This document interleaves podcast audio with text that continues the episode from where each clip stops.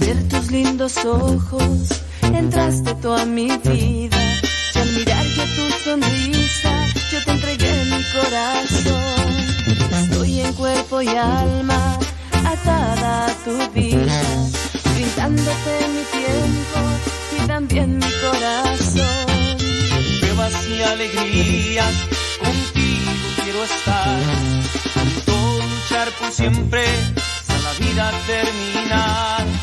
Toda mi vida entera a tu lado quiero estar, pues es una promesa que hice en el altar. Y contigo quiero estar a tu lado,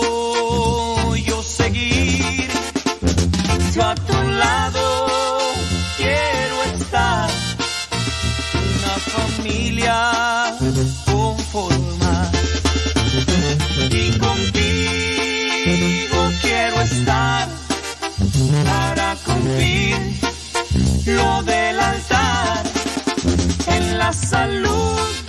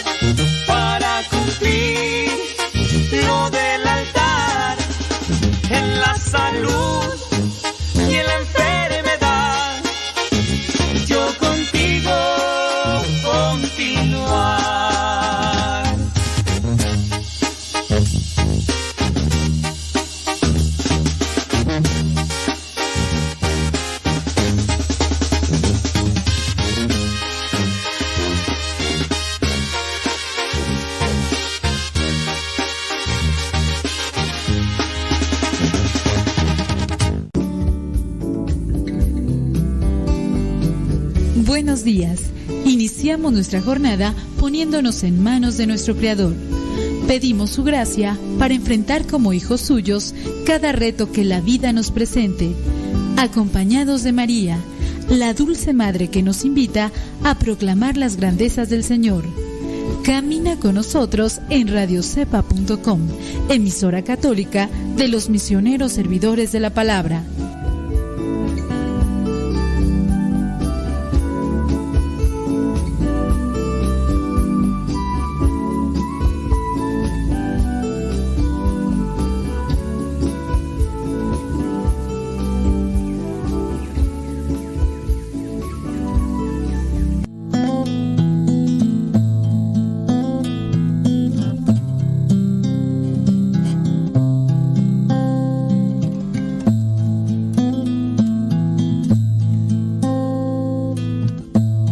Este momento abrir tu corazón a Dios, abrir tu mente al Creador,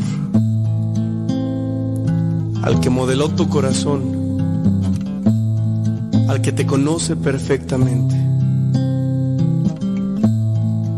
Háblale. No dejes pasar esta oportunidad. En el nombre del Padre, del Hijo y del Espíritu Santo.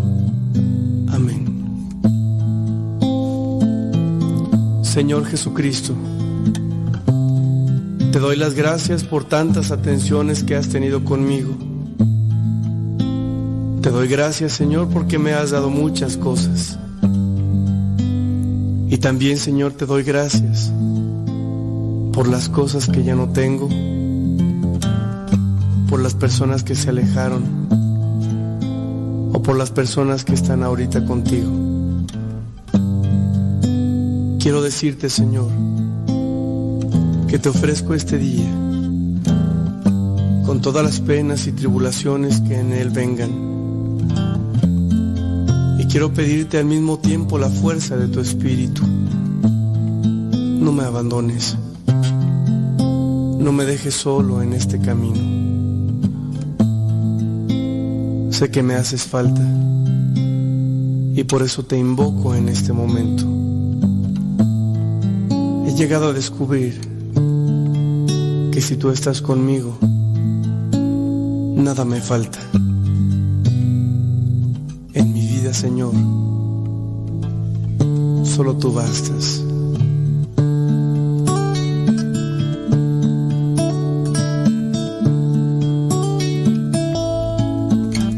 Sí, Señor, solo tú eres necesario en nuestra vida. Dinero, ni las modas, ni siquiera los afectos son más grandes que tú. Ayúdame para que este día pueda amarte y de este modo poner todo mi empeño en las cosas que tengo que realizar. Ayuda a mi familia, ayuda a mis hermanos Ayuda a mis amigos. Dame la oportunidad, Señor, de mostrarles a ellos quién eres tú. De decirles que tú eres el Todopoderoso y que solamente tú eres indispensable en nuestra existencia.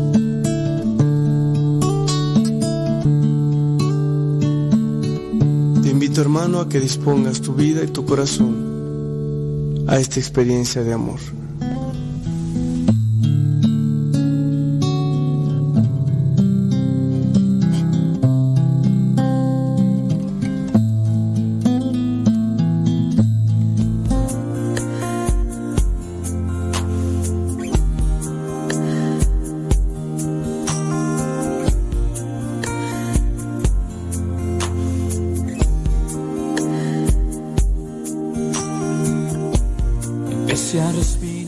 Buenos días, gracias por estar ahí conectados ya con nosotros. Thank you very much.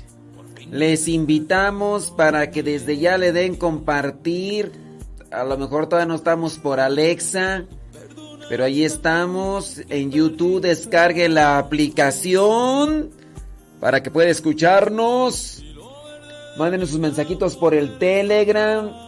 Yo sé que hay personas que todavía no nos escuchan porque Todavía no están dando mensajes eh, en este momento. Todavía no están al aire. Ya estamos al aire. Ya estamos al aire. Era el suelo en que pise. Y a pesar que entre ríos me encontraba, vivía siempre muriendo de sed.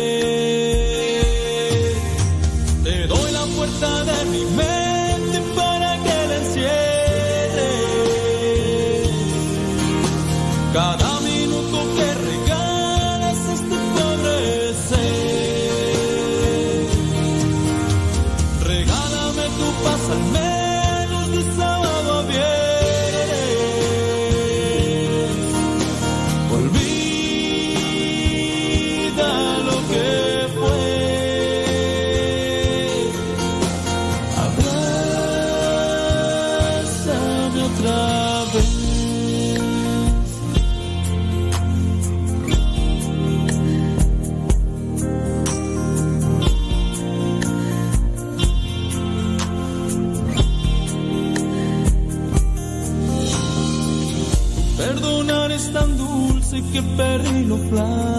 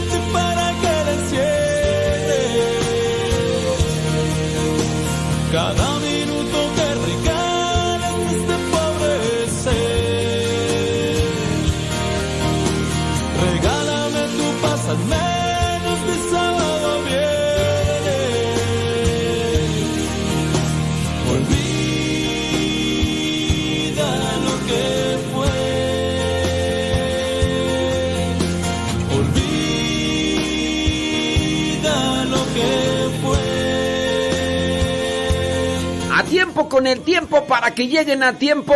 Gracias chamacos y chamacas. Ya estamos aquí one more time en este día mm, martes 25 de octubre. ¿Cómo le va? Espero que le vaya muy bien y que nos esté ayudando ahí para poder compartir este programa y llegar a, a más personas esperando que lo que hagamos aquí les sirva, les ayude y les anime, les motive porque necesitamos motivation.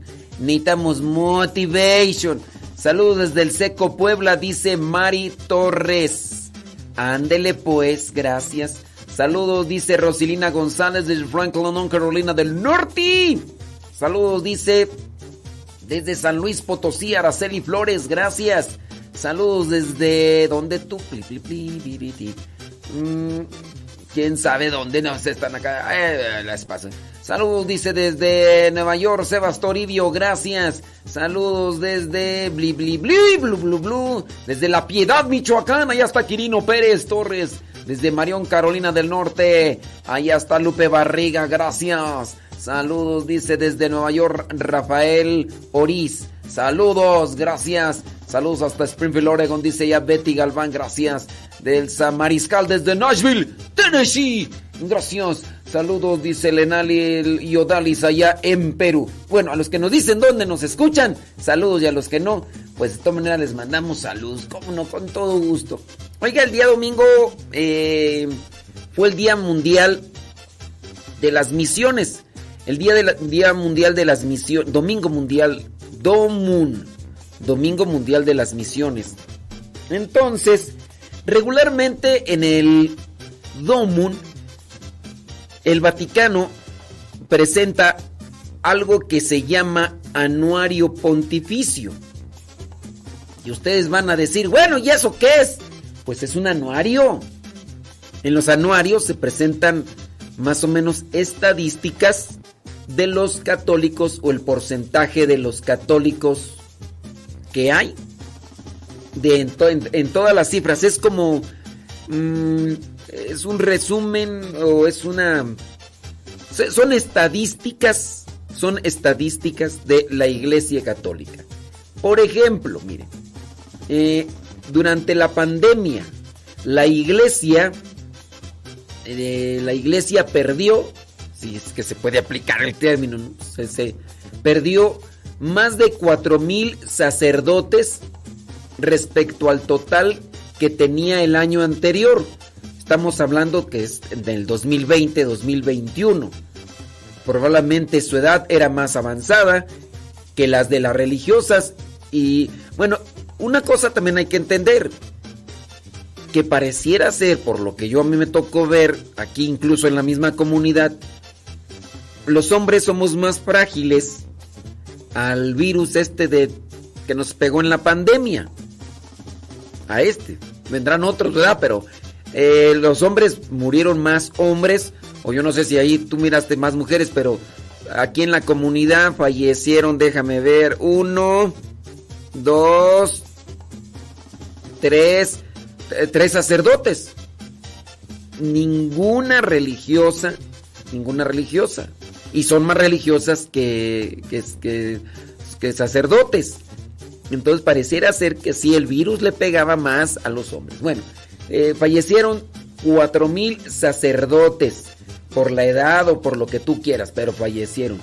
Dice, el número de religiosas llevaba años descendiendo, o sea, el de sacerdotes aún se mantenía en el 2019. Para el 2019 había fíjate, ¿cuántos millones de católicos somos? Ahorita vamos a checarlo, pero somos como, no, no sé para qué digo, mejor ahorita voy a... ¿Sabes cuántos sacerdotes hay en todo el mundo? Mira, en el 2019 había 414.336. En el 2019 estábamos 4.000, no, no, 414.000, ni siquiera medio millón. Ni siquiera medio millón de sacerdotes. Ahora, yo estoy acá en San Vicente Chicoloapan, Estado de México, cerquita de Texcoco, cerquita de la Ciudad de México, cerquita de Chimalhuacán y todo, para que lo ubiquen, cerquita de Iztapalapa, el lugar de Los Ángeles Azules, para que lo ubiquen. Bueno, este, aquí en la Ciudad de México y zona conurbada, somos 22 millones de ciudadanos. Solamente en la Ciudad de México. En todo el país, en, toda la República Mexicana, hay más o menos unos 125 o 130 millones. Ciento, ponle número cerrado, 120 millones. 120 millones de mexicanos en la República Mexicana. En el país de México, 120 millones de mexicanos. En todo el mundo, en todo el mundo, ni medio millón de sacerdotes somos. Y ahorita con lo que vendría a ser este el fallecimiento de muchos. En el 2019 éramos 414.336. 400.000 14 414 mil, a ver, 414 mil 336. O sea, ni medio millón. Todos los sacerdotes que hay en todo el mundo, hablando de México, que antes se decía que era un 85% de católicos, creo que ya ha descendido a un 70%, nos decimos católicos, que seamos es otra cosa. Todos esos católicos, pues si vinieran todos los sacerdotes de todo el mundo aquí a México, apenas estaría bien. Pero Imagínate, ni medio millón. Bueno, unos 270 más que el año anterior. O sea, en el 2019 había 270 sacerdotes más que en el 2018. Pero en el 2020, con la pandemia, rebajó el número. Con, en el 2020, acuérdate que pues, como son estadísticas, eh, la iglesia, las diócesis, las comunidades religiosas, las que tienen derecho pontificio mandan, tienen que mandar cada año cuántos religiosos tienen, cuántos sacerdotes tienen. En este caso incluso también seminaristas. Eh, de esa manera se van haciendo las estadísticas, tienen que mandar al Vaticano y allá se va haciendo lo que vendría a ser este anuario pontificio. Bueno, para el 2020 teníamos entonces, somos 410 mil 219 sacerdotes. O sea, 4117 menos en un año. 4000, o sea, ¿cuánto tarda para formarse un sacerdote? Por lo menos 10 años. por lo menos 10 años. Si en un año se adelantaron 4.117 sacerdotes, en un año se adelantaron 4.117 sacerdotes para que se vuelvan a recuperar esos 4.117 sacerdotes. ¿Cuántos años tenemos que esperar? Eh, o sea, la cosa está, difícil, ¿eh? Ah, va a estar difícil. Pero en fin.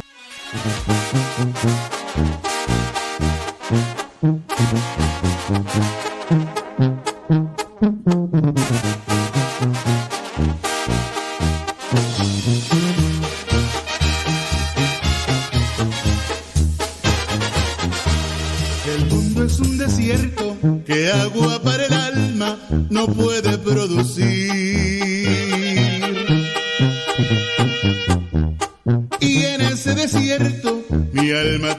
necesitaba.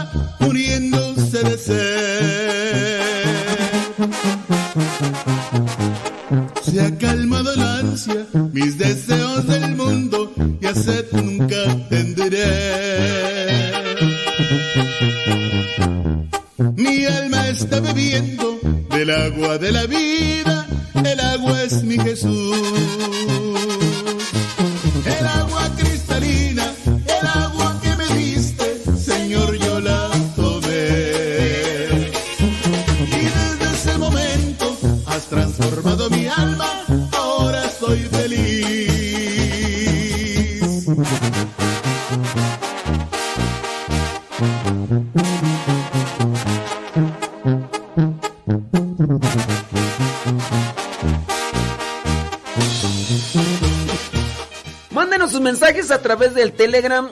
Eh, por lo que estaba mirando ahí, dice Roselina González que ya estamos en. En, en. Déjame. Déjame checar si ya estamos en TuneIn. No, pues acá dice que no. Acá dice que todavía no.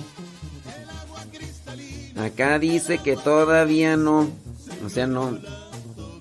A ver, ¿cómo es eso de que dicen que sí estamos en TuneIn y otros que dicen que no? Rosalina González, a mí se me hace que Rosalina González tiene otra aplicación. Porque ahorita aparecen puros comerciales. A ver, déjame ver. Deja que termine el comercial de, de TuneIn. Mándenme su mensajito a través del Telegram, arroba cabina radio sepa. Arroba cabina. ¿Quién de ustedes nos está escuchando o, si puede escuchar por TuneIn? A lo mejor ya se reestructuró. Este. Pues no, están saliendo varios comerciales aquí, hombre, pero.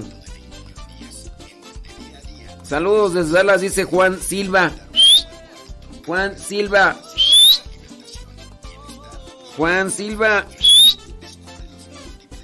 Bueno, dice, aún no está en Tony, dice Rosy Hernández. Pues dice Rosilina González que sí. Eso dice ella. Este. Ah, ya está.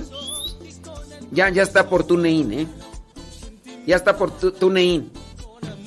Ya. Después de varios comerciales en TuneIn, ya apareció. Entonces ya pueden decirle, Alexa. Alexa. Pon este Radio Sepa. Alexa. Saludos. Dice. A ver, espérame. Ya vamos a entrar al aire. Con gozo y con el corazón. Alaba el nombre. Al que está sobre todo nombre.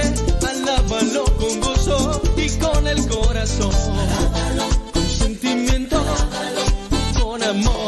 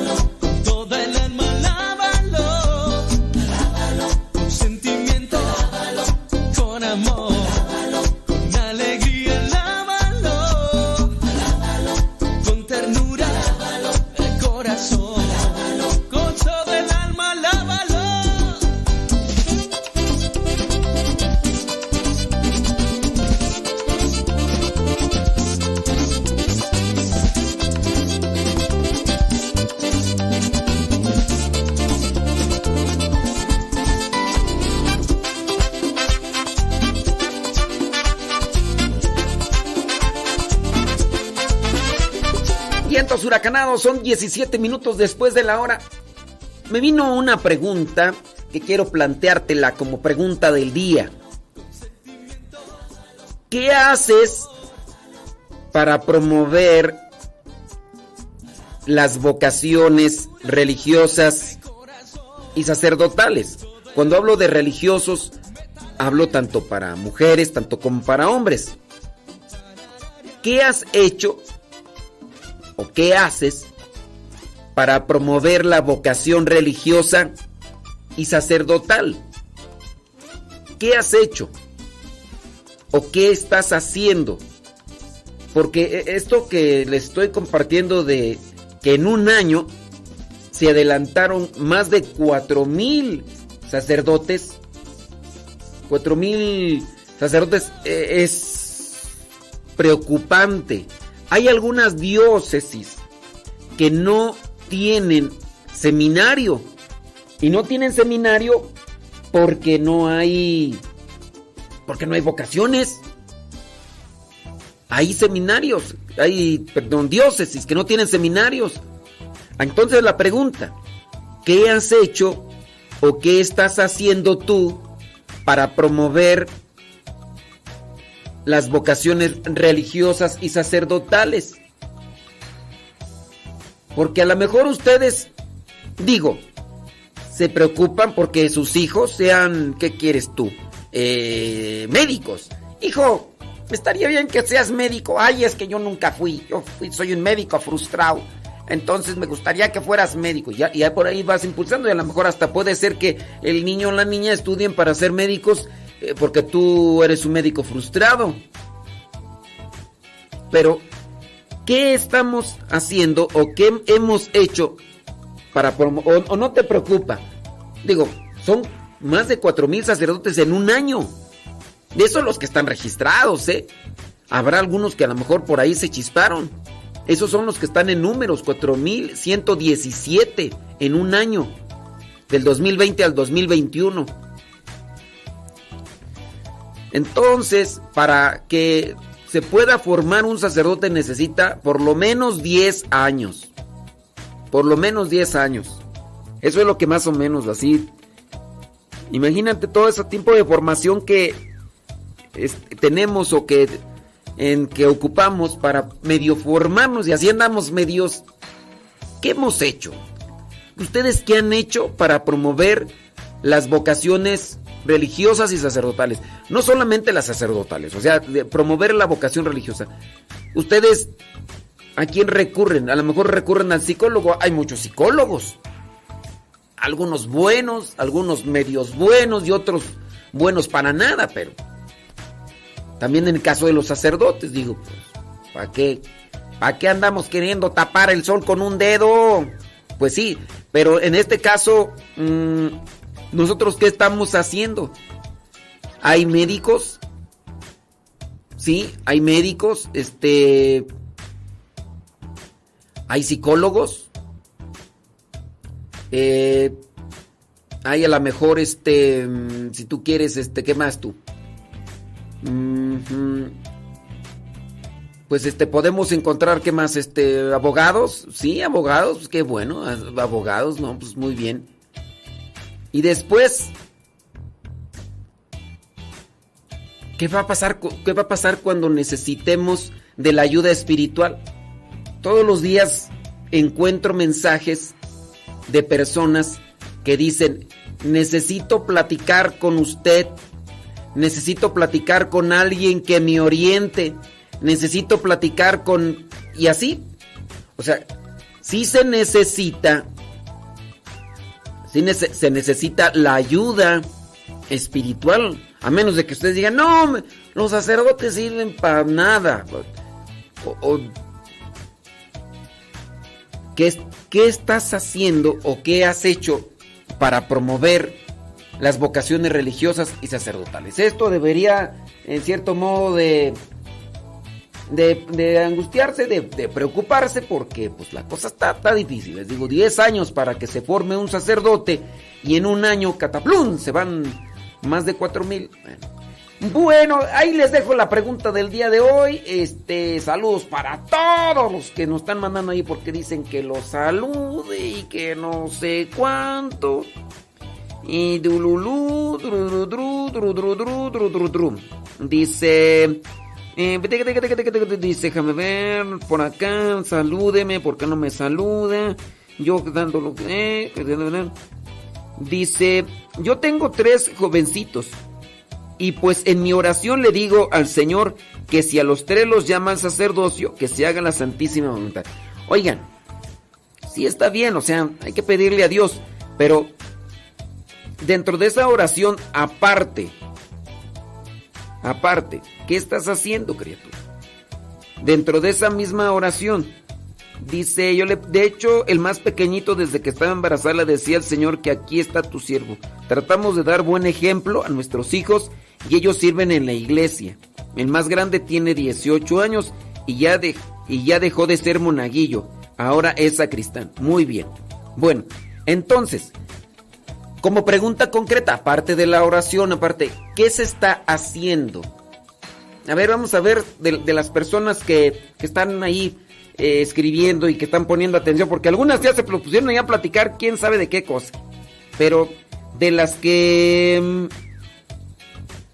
¿Qué, se, ¿Qué están haciendo? Dice por acá, salúdeme, ¿por qué no me saluda? Ya no lo voy a escuchar, si no me saluda. No voy a... Pues, pues dice que ya no me va a escuchar. Este. ¿Por qué nada más saluda a sus consentidos? Salúdeme también a mí, a mí, ¿por qué no me.? Ay, Dios mío santo. Saludos pues a todos ya. Ya, saludos a todos, hombre. Pásenla muy bien, contentos, felices. Ya, ya, te saludé, ¿cómo es que no? Este. Dice, ahora mismo estoy haciendo. Bueno, muy bien. Bueno, pues hay mucha gente por saludos. Pregunta. ¿Qué has hecho o qué estás haciendo para promover la vocación religiosa y sacerdotal? Ahí los que nos quieran mandar sus comentarios, ahí lo pueden hacer y ahorita vamos a leerles. Y ya, saludos a todos, hombre. Y pues si se van a ir, pues ni Oiga, ya vamos a, vámonos a lo que vendría a ser el día de hoy, el 25 de octubre es Día Mundial de la Ópera. Fígaro, Fígaro, Fígaro, Fígaro. Pues sí, la ópera, no sé, a mí la ópera se me hace como ese género musical, ese género musical que que a lo mejor es esa es no sé, es como adoptado por cierto tipo de de estratos sociales, ¿no? Digo, yo conozco a quién tú, a Cuevas, a eh, Plácido Domingo, eh, murió este, el otro que decían que era el mejor tenor del mundo, este, eh, ay, el italiano, hombre, eh, ya se me olvidó. este, no, Bocelli, no. No, no, uno así, este... No, no, que no, que él es, ese es Bocelli, pero él, él en sí, bueno, sí, él es cantante, sí, pero pero es tenor y todo, pero no, este. Ay. No, tampoco, hombre. Es como que Juan Gabriel. No, este, ¿cómo se llama? Ah, hombre, a ver si, Dios mío. Mejor ahí te, te dejo la pregunta. ¿Qué estás haciendo o qué has hecho para promover las vocaciones religiosas y sacerdotales? Mándame tu comentario, darle eh, pistas, darle ideas a las personas que están ahí conectadas y que no solamente quieren saludos, sino que quieren ponerse a trabajar en ese asunto.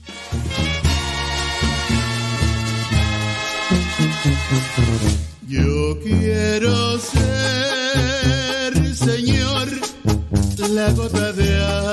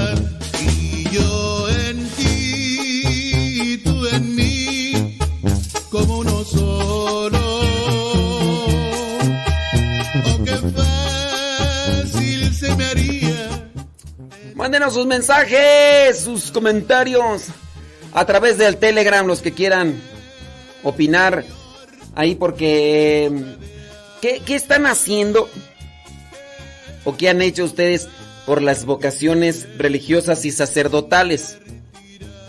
¿Qué, qué han hecho? Sí, yo, yo entiendo que... Ah, yo estoy haciendo mucha oración. Qué bueno, qué bueno. Y aparte de eso tú. Y aparte de eso, Ay, Dios mío, santo Dios. ¿Qué más quiere? ellos? No sea tan exigente. No sea tan... Ay, no, ¿por qué? ¿Has hecho algo? Aparte de eso. Ay, pues, ¿qué más quieren? Pues, además, este... Ya con eso. Bueno, ya, ya estamos ahí por el Alexa. Entonces búsquenle. Alexa. Alexa. Pon Radio Sepe. Pavarotti, hombre. Nancy Gómez y sabe. Sí, Pavarotti. Andrea Bocelli, sí, es tenor, pero.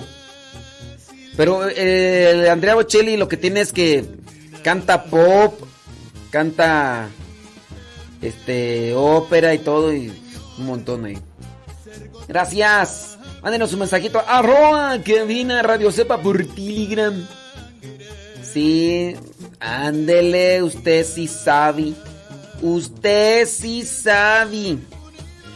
Dice por acá, ¿qué más tú? Eh, muy bien.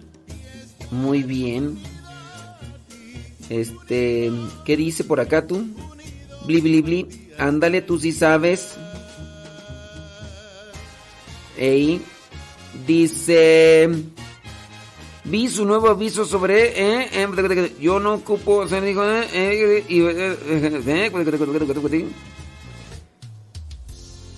Tengo una pregunta. Ayer estando en la oración del Santísimo y leyendo de las horas de oración, me encontré con una oración que decía que si le rezas puedes obtener indulgencia plenaria. Haciéndolo debido, claro, está estando en gracia. Yo no sé de eso tú. Mi pregunta es si la puedo ofrecer por una... No, pues es que yo no sé si... Si sea eso verdad, quién sabe dónde la encontraste. Porque sí, a veces uno ve cosas por aquí por allá que... ¿Para qué quieres? ¿Para qué quieres? La tristeza entre los ojos, una flor entre las manos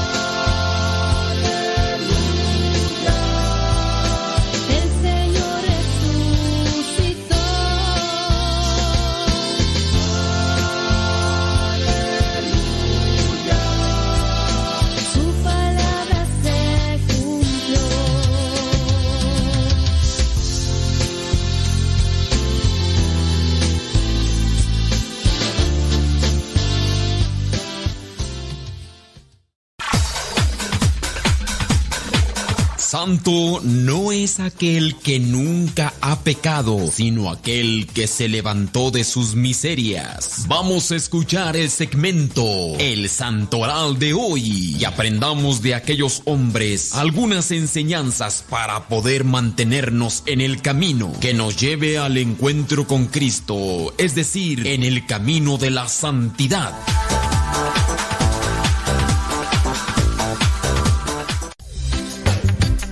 Vientos huracanados a tiempo con el tiempo para que lleguen a tiempo. Son las 6 de la mañana con 32 minutos hora de California. Son las 8 de la mañana con 32 minutos en el centro de México. Son las 9 de la mañana con 32 minutos allá en New York. Sprinting the News in Living Today. Ahorita antes de irnos al central, tenemos una pregunta del día de hoy con relación a que del 2020 al 2021 más de 4 mil sacerdotes 4.117 sacerdotes fallecieron con toda esta cuestión de la pandemia y todo más. 4.000 mm, en un año.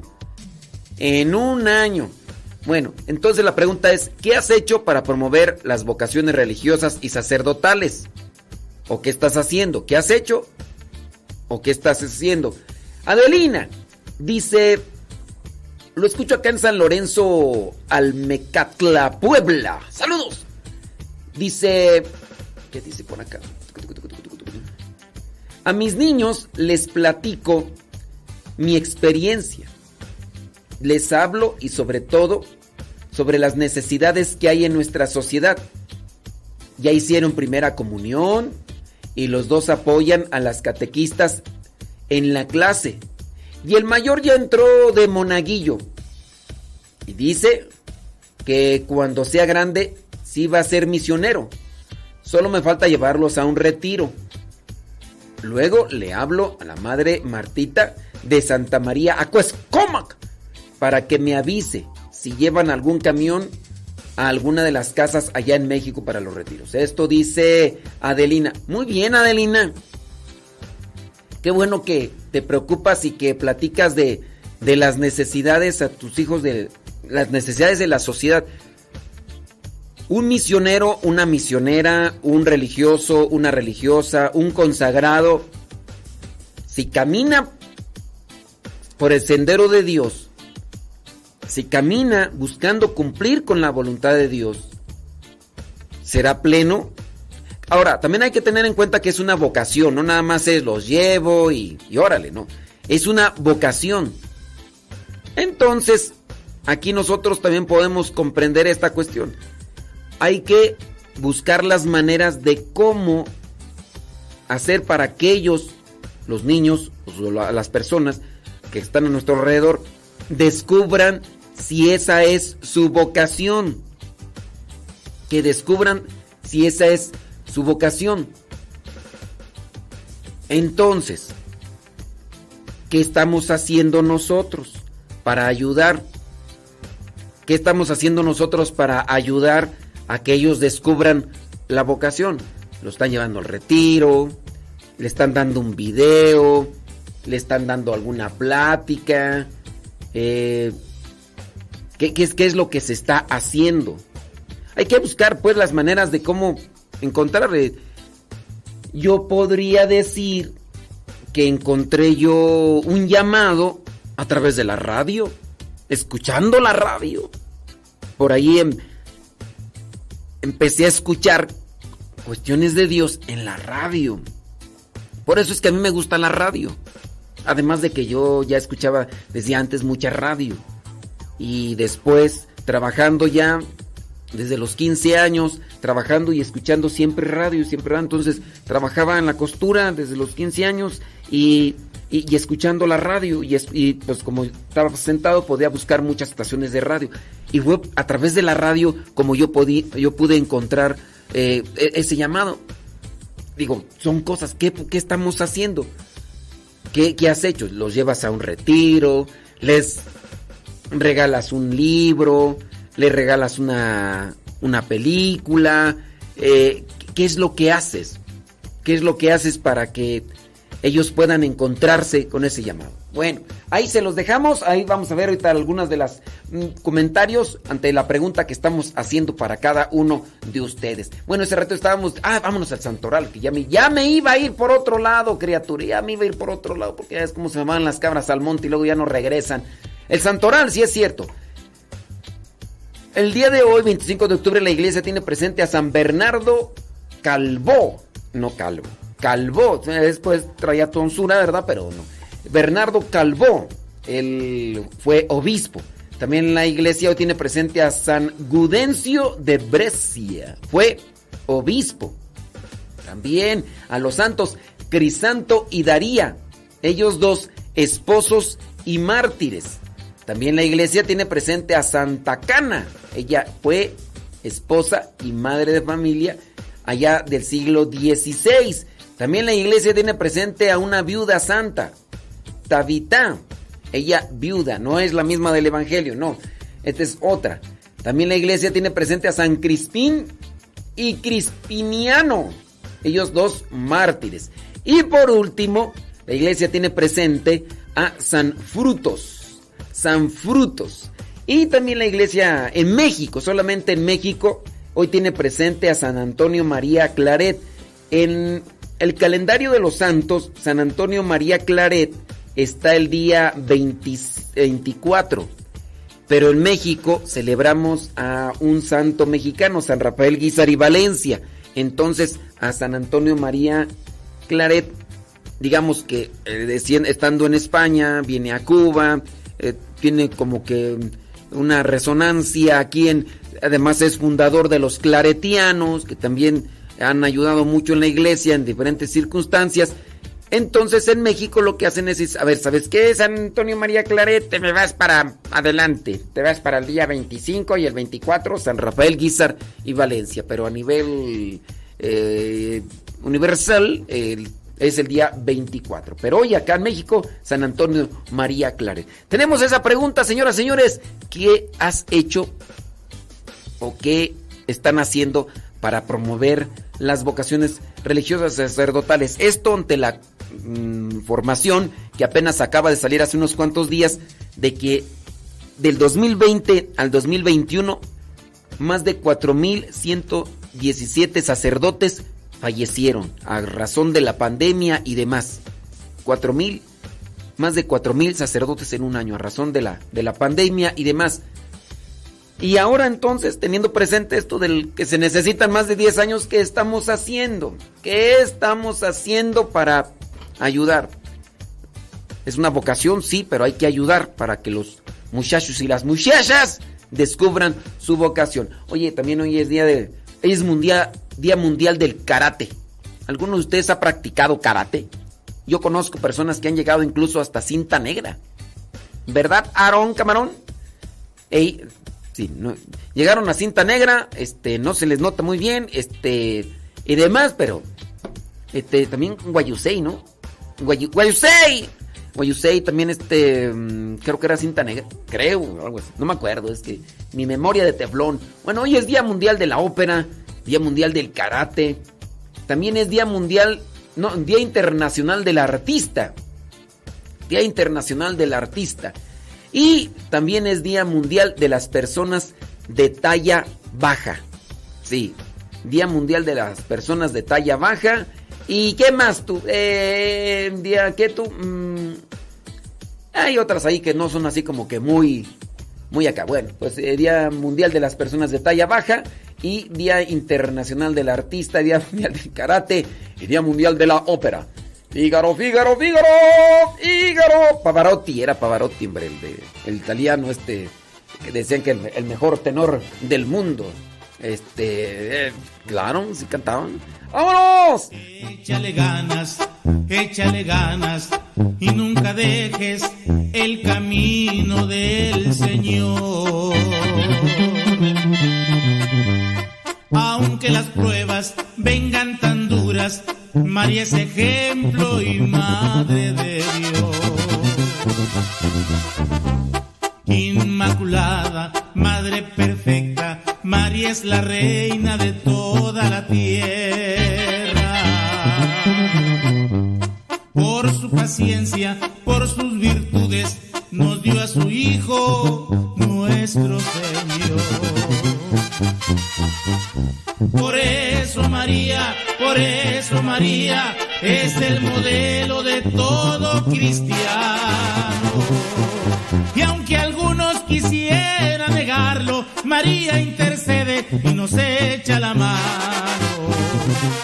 Por eso María, por eso María es el modelo de todo cristiano. María intercede y nos echa la mano.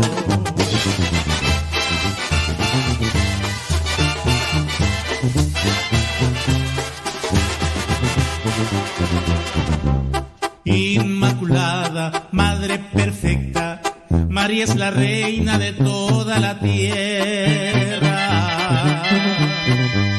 Por su paciencia, por sus virtudes, nos dio a su Hijo, nuestro Señor. Por eso María, por eso María es el modelo de todo cristiano. Y aunque algunos quisieran negarlo, María intercede y nos echa la mano. Por eso María, por eso María es el modelo de todo cristiano. Y aunque algunos quisieran negarlo, María intercede y nos echa la mano.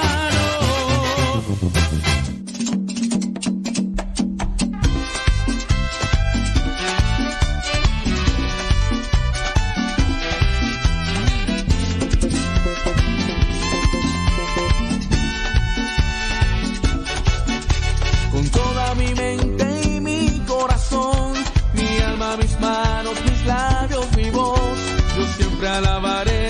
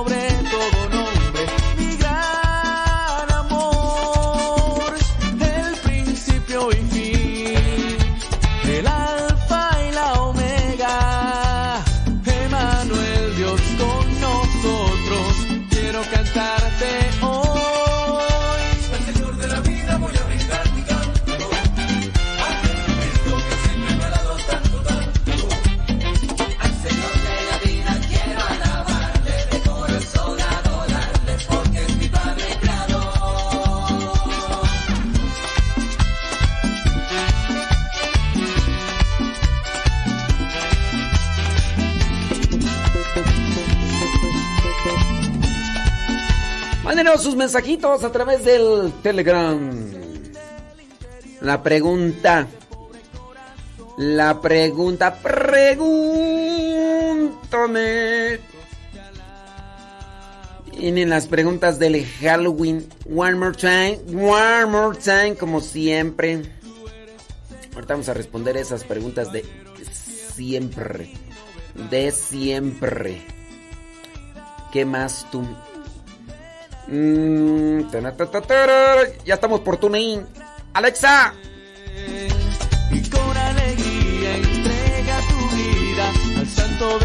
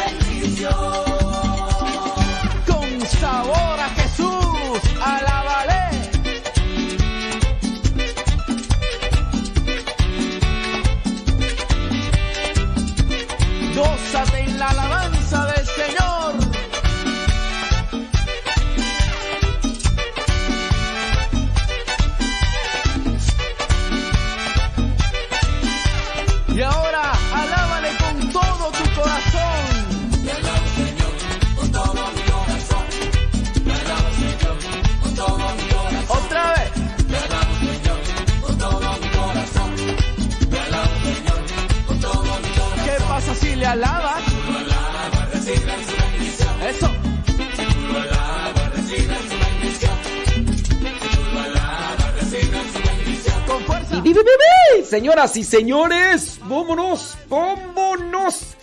Déjame ver de los que nos mandan sus comentarios eh, sobre la, la pregunta. ¿Qué has hecho o qué estás haciendo para promover las vocaciones religiosas y sacerdotales? Déjame ver por acá. Saludos. Este. Mm, sí, es cierto. Guayusei y fue mm, cinta negra. Eh, Kundo Lama. Y yo MMA. Eso no sé qué significa, pero. Guayusei. ¿Qué es eso de MMA, Guayusei? No, Guayumi. ¿Qué es eso de MMA? Bueno, ahí checan. Dice saludos, dice por acá, bli bli bli blu blu blu. Ah, que acá ya, ya encontramos una, una persona que sí nos está poniendo atención porque otros quieren nomás que los salude y digo, está bien, o sea, pues, pero échanos la mano con, con la pregunta, hombre. Esto también debe preocupar, ¿no? No, no, no nos debe de angustiar más de que si me pasan el, el saludo, no me pasan el saludo al aire, hombre. Sí, porque es que ya no voy a escuchar ese programa, Dios mío, porque no, no me pasan mis saludos al aire, Dios, porque no, ya, no voy a escuchar. Oh, no, a mí, a mí que me interesan las vocaciones religiosas. No, no, no, hay que poner atención. Dice, ok, dice, tengo un hijo eh, y le digo que me gustaría que fuera sacerdote. Él apenas tiene 12. Ok, mira, yo te voy te voy a dar una recomendación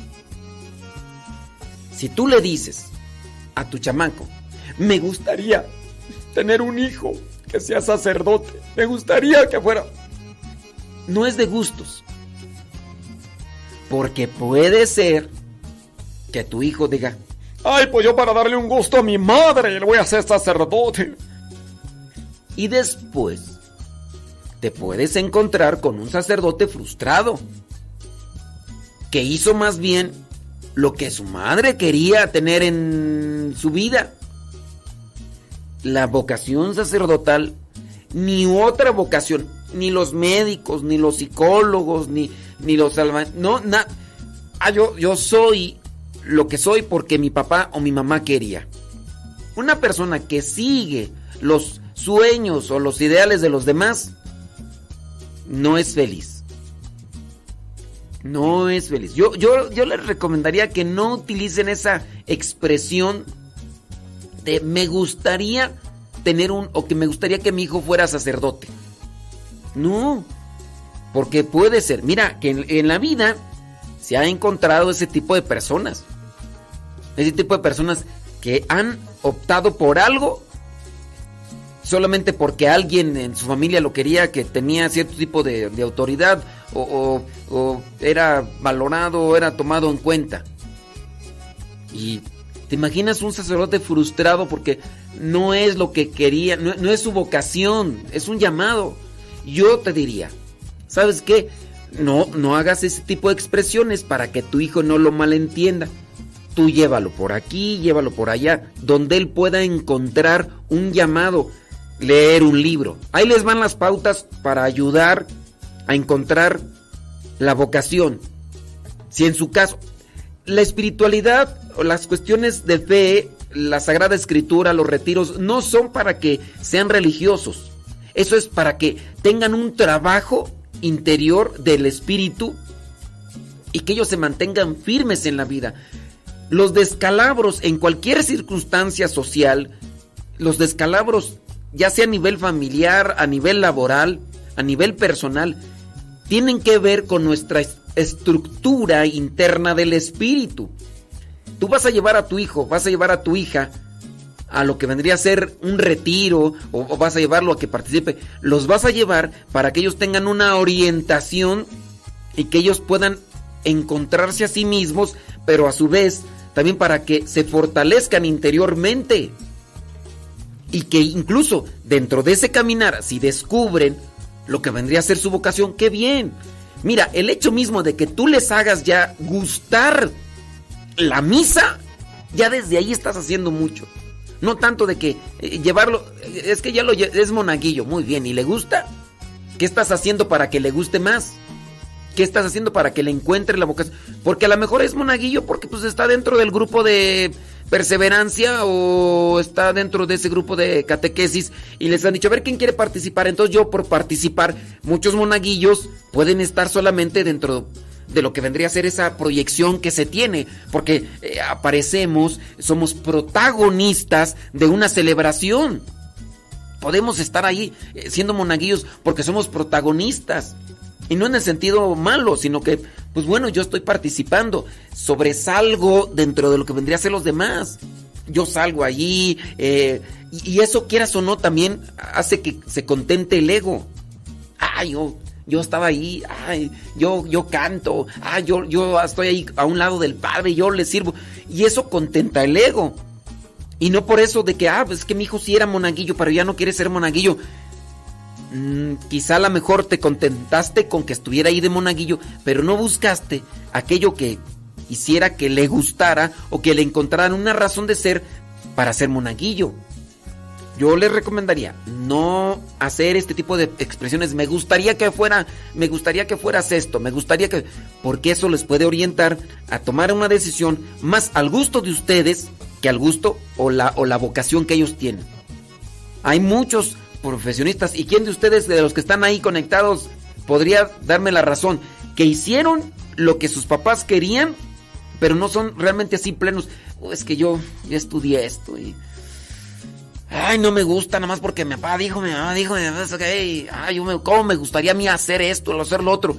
Y que lo prueben, porque hay veces que uno dice, yo quiero ser esto, ¿no? Y lo experimentas y te dices, no, siempre no. Bueno, ya regrésate y, y, te experimentarlo. Entonces tengan cuidado en eso. Dice, él apenas tiene 12 años y trato de acercarlo más a Dios. Ok, eso del trato de acercarlo más a Dios, ¿a qué te refieres? Y sí, sea un gran y buen sacerdote. Bueno, ya te corregí en esta cuestión y te digo corregí porque no creo que sea propio en ninguna circunstancia. La otra, trato de acercarlo más a Dios. A ver, eso de acercarlo más a Dios, que uno también tiene que buscar la concientización de lo que uno hace y por qué lo hace y para qué lo hace. Uno tiene que buscar que las personas reflexionen, asimilen y que vayan teniendo un discernimiento para que tomen las mejores decisiones esta es una acción, esta es la consecuencia, esto es lo que hay. Ustedes van a decidir, ten en cuenta de que los sufrimientos sobre esta mala decisión o sobre esto, eso es ayudar a discernir. Tiene 12 años. pues ya está yendo monaguillo. ¿Te has preocupado a ver qué es lo que se puede hacer para que ellos vayan despertando también en la conciencia sobre lo que es el servir a Dios? Para que no sea solamente una cuestión del, ego, del, del, me siento bien porque estoy sirviendo, ¿no? Y le estoy sirviendo a Dios, ¿no? Y yo acá y, despertar. Se tiene que trabajar en eso. Bueno, van a decir, ay, entonces ¿para qué escribimos? Nos haces una pregunta y luego nada más, mira, ¿cómo nos regañas? Bueno, en sí estoy ahí haciendo el comentario para que ustedes lo analicen y, y lo tomen en cuenta, ¿sale? Ándele pues, déjenme ver por acá. Otra persona dice, yo tengo dos niños y ahí uno que desde tres años me dice que él va a ser como el Padre Pío. Está bien, yo... Ay, yo tengo mala experiencia con ese tipo de niños. Y te voy a decir cuál es mi mala experiencia. Un 90% de los niños que he escuchado, y porque ya aquí tengo desde cuánto tú, desde el año 1998, criatura. Desde el año 1998 tengo siendo misionero.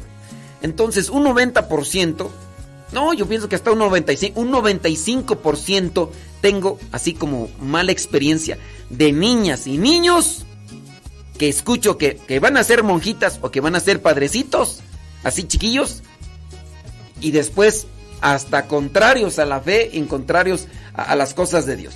Eso, yo digo, está bien, pues, pero no se emocionen ni se ilusionen tanto mejor ayúdenlos, porque ya de que quieren ser padrecitos y todo eso, sí, está bien, pero no piensen que ya, ya, uff, ya, ya, ya tenemos una vocación en la casa. Mm, ayúdenle a discernir para que él asimile mejor ese tipo de cosas y escoja lo mejor.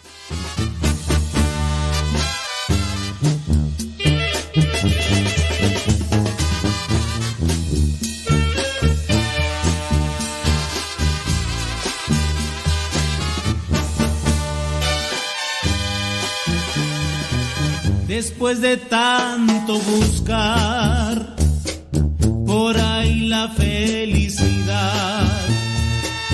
Después de tanto buscar y no poderla encontrar.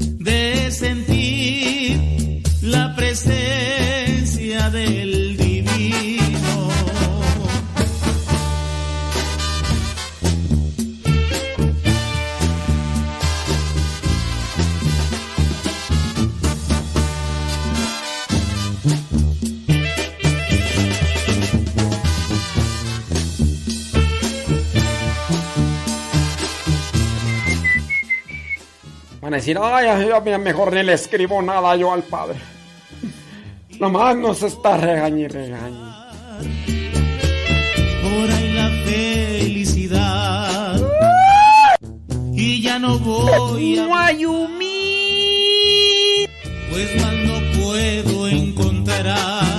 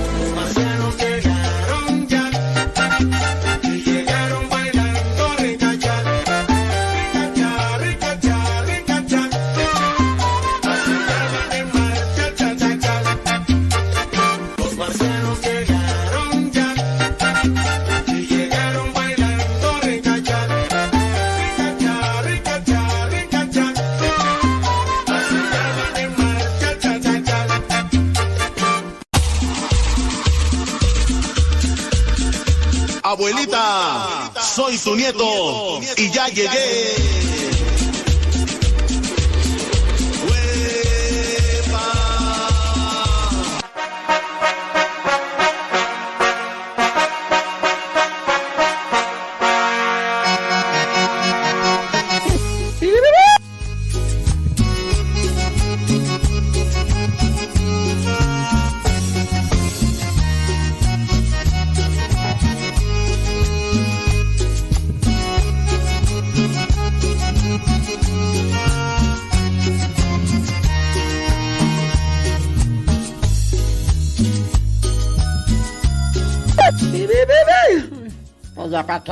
No vuelvo a escribir.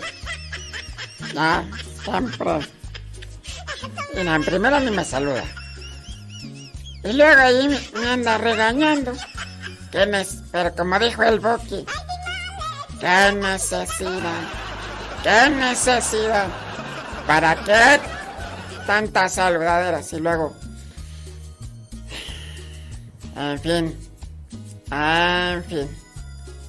Dice por acá. dice. Dice, ya, ya se escucha en TuneIn. Qué bueno, ya estamos ahí. Ya pueden decirle, Alexa. A ver, pruébenle. Alexa, pon Radio Sepa.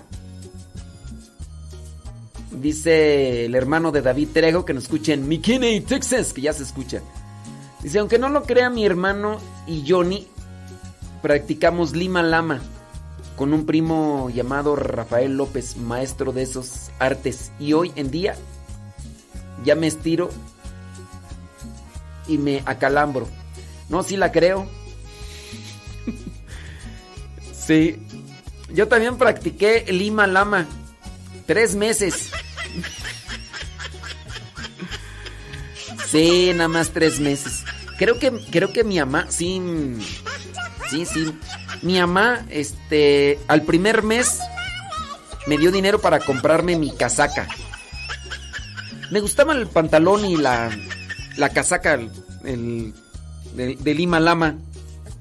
Me gustaba. Fue tres meses y ya después venía el, el examen para pasar a cinta morada, creo. Después creo que era cinta azul, cinta amarilla, cinta café y después cinta negra. Uno de mis hermanos sí fue, creo que, taekwondo en cinta negra. Nada más que después de que llegan a cinta negra, creo que tienen que pagar no sé qué tanto dinero para que les den una licencia. Y digo, ay, no. Sí, pero a mí sí me gustaba el, eh, por la disciplina. Bueno, yo no soy disciplinado, pues, pero... Pero sí, sí me gustaba eso de, la disciplina y todo eso. Yo, cuando nos ponían a pelear, lo bueno que en las competencias casi no iba gente, lo bueno. Pero me tocaba un fulano que tenía una pata sumamente veloz. Un fulano que traía una hernia y no peleaba mucho porque quién sabe qué broncas traía. Pero ese fulano tenía una pata bien veloz así. Yo cuando menos me daba cuenta, me daba un empeine así en el cachete, pero hasta tronaba ya. Ay, joder. Ay, pues a qué horas. De veras, o sea, tú a lo mejor le puedes mirar la mano a alguien así que te pega y, ya, ¿no? Ves con el movimiento de la mano. Pero este fulano con las patas. ¡Ey! Levantaba la pata ¡Sas! ¡Sas! No, la verdad sí me daba miedo, sí me daba miedo cuando me decían, te toca pelear con él, pero él sí me decía, este, no me vayas a dar patadas en los testículos porque eh, me acaban de operar, e, eso decía.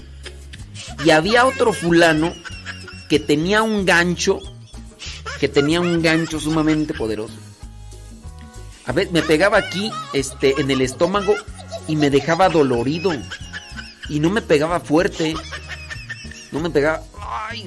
Y, fíjate que en aquellos tiempos, en aquellos tiempos, yo hacía mucho ejercicio en el trabajo. Mira, con decirte que a veces el instructor del karate Lima Lama decía, van a hacer 50 sentadillas. Yo me aventaba 100 y ni bufaba. ahorita me hago 5 y ya estoy sacando el bofe me inventaba 100, pero es que ten presente que en aquellos tiempos yo tenía 13, 14 años. Estaba chavalón, ciertamente, pero yo ya trabajaba en el campo y desde la mañana, a las 7 de la mañana, 8 de la mañana, comenzaba a desquelitar. Entonces era todo el día ir en cunclillas, así, como, como patito así, agachado hacia abajo y arrancando la hierba. Imagínate todo el camino así, sas, O si no, era con el asadón así todo así inclinado y sas, O era cargando mm, medios costales de fertilizante. Pero ya el hecho de ir en cunclillas o si no agachado con una hoz todo el día, eso te daba condición. Yo, yo incluso podía correr quién sabe cuánto y, y o sea, sí, sí me cansaba y todo eso, pero no me bofeaba como ahorita. No, criatura.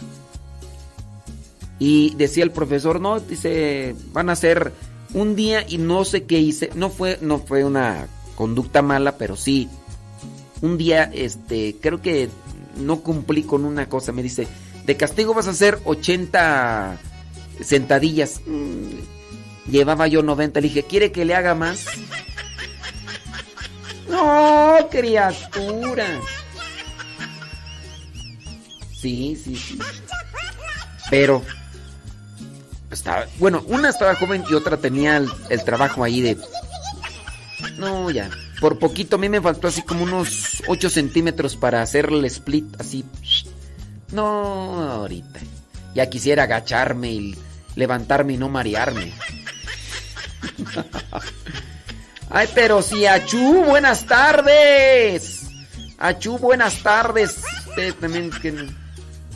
Sí, sí, sí. Ah, muchos de ustedes también están así todos todos cascabeleados, pues ¿para qué le hacen? Sí, sí, sí, me están diciendo que ya estoy viejo, mm, pero si Achú, buenas tardes, ah, ¿cómo no?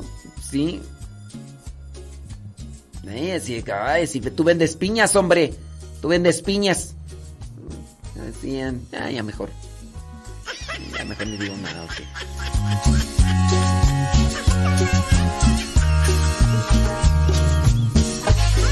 Señor,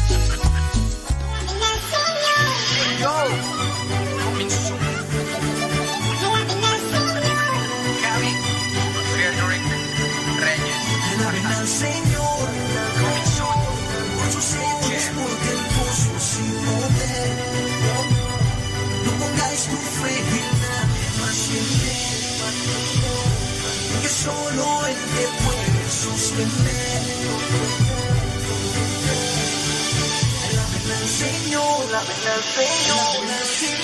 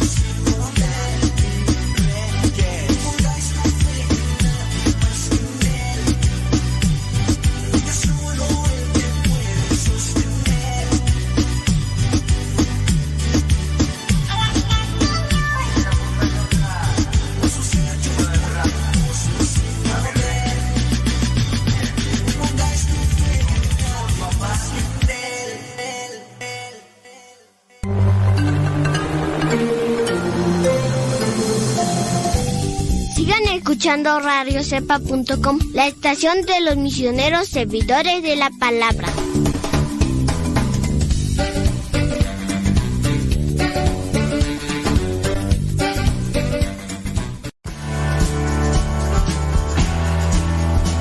Para la salud espiritual dicen que pensar en alguien que nos ha hecho algún favor es muy bueno. Cuando a un educador de fama internacional le presentaron un jovencito muy pobre para que éste le concediera una beca en un internado, el gran pedagogo le preguntó por el párroco del pueblecito de donde el joven venía y también le preguntó por el alcalde y por otros personajes importantes dentro del pueblo.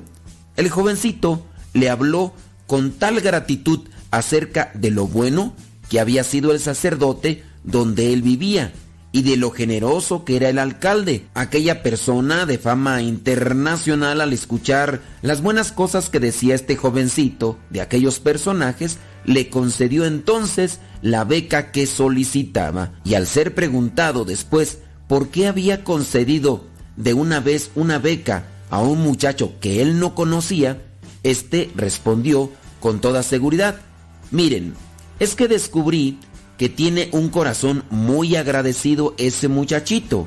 Y quien tiene la virtud de la gratitud, del agradecimiento, demuestra con ello que su corazón es noble. Y en este caso, aquel educador que concedió esa beca no se equivocó, porque aquel jovencito llegó a ser después uno de los estudiantes que mayor reconocimiento le ha dado aquella institución educativa a la que entró a estudiar. Y esto debemos de tomarlo en cuenta. El recordar con gratitud los favores recibidos, el recordar aquellas personas que nos han hecho bien en la vida, refleja nobleza del corazón. Con esto no quiere decir que la persona nunca se encontró con alguien que le hizo algo malo. Simplemente refleja que aquella persona valora y añora y recuerda más las cosas buenas que se le han dado en la vida. Eso se llama gratitud. Ahora yo te dejo este cuestionamiento.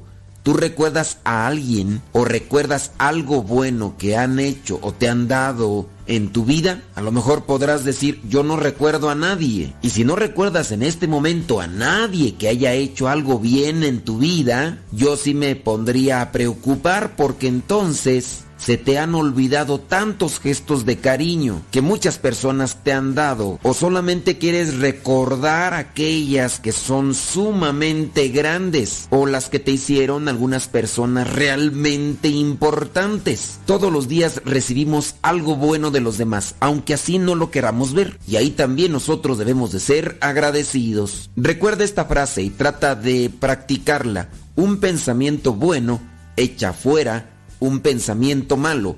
Repito, un pensamiento bueno echa fuera un pensamiento malo. Y esto también puede ser propicio para analizar. Cuando buscamos en nuestra vida, en nuestro pasado, en nuestra historia de vida, las cosas buenas que los demás nos han dado o nos han hecho, puede ser que a tu mente solamente vengan recuerdos negativos, recuerdos malos. Eso quiere decir que has guardado en tu corazón todo aquello que te perjudica, que te lastima interiormente. La misma Biblia dice, la boca habla de lo que el corazón está lleno y en la actualidad podríamos decir Nuestras redes sociales hablan de lo que nuestro corazón tiene. Ojalá y nosotros tengamos esa iniciativa de buscar las cosas buenas, de buscar a las personas que nos han hecho un bien y ser agradecidos. De esta manera va a ir cambiando también nuestra actitud, nuestra perspectiva de vida, el ir adquiriendo la costumbre de pensar cada día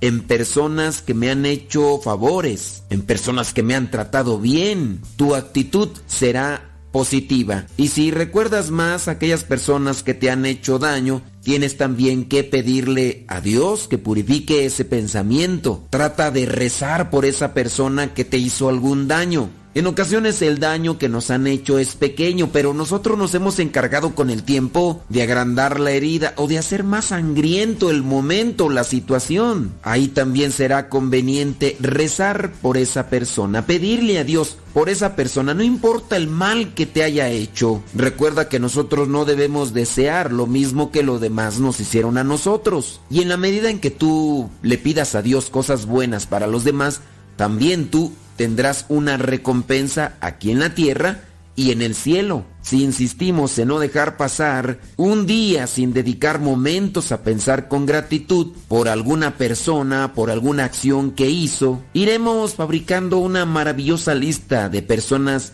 benefactoras. Eso sí, el amor irá creciendo en nuestro corazón y al ir creciendo el amor también vendrá la paz. Decía San Juan Bosco, seamos agradecidos. La gratitud es señal de un corazón noble y generoso.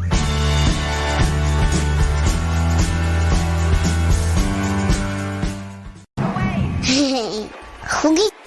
Cuidado, niña. No te tomes eso. ¿Qué no sabes que te puedes intoxicar? Mamá, no la regañes.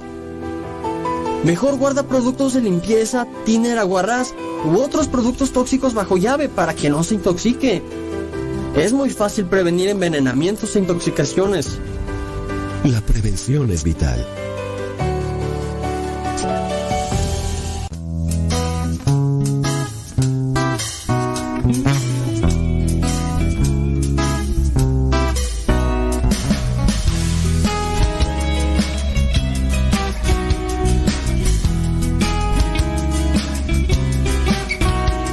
Alabarte es entregarte mi ser todos los días, es tener dispuesta el alma, servir con amor, agradar a tu corazón, darme a ti tal como soy. Alabarte es más que una canción, oh alabarte, oh alabarte. Alabarte es disponerme a tu Espíritu Santo, es dejar que me ilumines con tu paz divinal y poner mi intimidad a la luz de la verdad. Alabarte es mi predilección, oh alabarte, oh alabarte. Ser cristiano es no quedarme a la orilla del camino. De andar comprometido y darte gloria siempre Jesús y alabarte. Oh, alabarte. Alabarte es caminar siguiéndote los pasos, es hacerme tu instrumento para que obres en mí y dejar que brilles tú y escuchar tu voluntad. Ser cristiano es una dicha especial. Oh, alabarte. Oh, alabarte.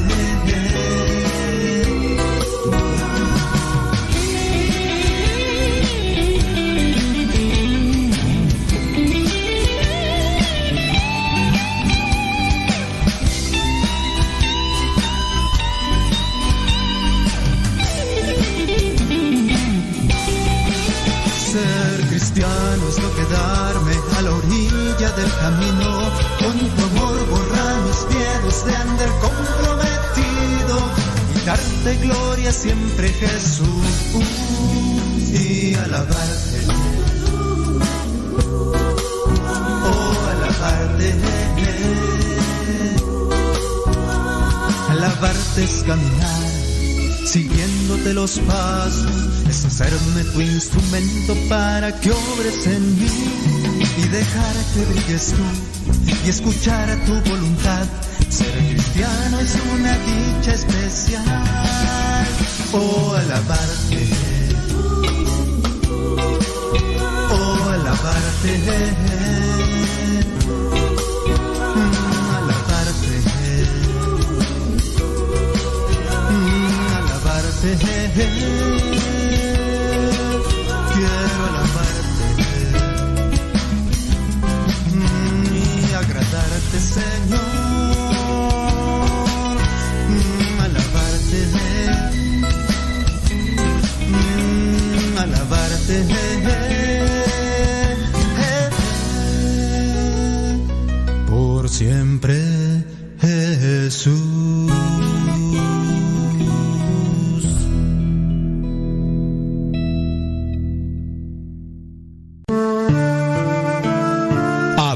Corazón y deja que Dios ilumine tu vida. Escuchas Radio Cepa. Una gotita de tu pura sabiduría, dame Señor, sabiduría. Es el camino que nos conduce a tu eternidad. Quiero contarles una, un cuentecito, una anécdota, porque también las anécdotas tienen una moraleja. Claro, Jesucristo enseñaba en parábolas y también a través de las anécdotas, de las parábolas, nosotros podemos encontrar algo. Esta anécdota se llama el gol más importante. Miguel era un muchacho a quien le gustaba mucho el fútbol, como algunos de ustedes yo creo. De hecho, pertenecía a un club muy popular en su barrio. Siempre que su equipo jugaba, se veía al papá de Miguel en las tribunas, alentando al equipo de su hijo. Sin embargo, había un detalle. El entrenador nunca consideraba a Miguel como titular y pocas veces que lo hacía entrar al campo, él jugaba pues desganado. Y pues como jugaba desganado, jugaba mal. Ya ves, si, si no le metes galleta lo que haces, lo vas a, vas a hacer mal. A pesar de eso, Miguel siempre iba acompañado de su papá. Eso es lo bueno, que los papás acompañen a sus hijos en las diferentes actividades. Era un buen papá entonces. Entonces el papá lo acompañaba a los partidos y siempre se veía a su papá como el más entusiasta de todos los que estaban ahí en la porra, a pesar de que no miraba a su hijo, él como quiera apoyaba. Sucedió que un día, antes del partido más importante de esa temporada, el papá de Miguel se enfermó y no pudo asistir. El día del encuentro, ya en los eh, ahí en los, donde están, donde se cambian, ¿cómo se dicen? Los, eh, bueno, ahí donde se cambian. Mientras los jugadores se preparaban para el partido, el entrenador recibió una llamada. La noticia recibida le puso un rostro de consternación.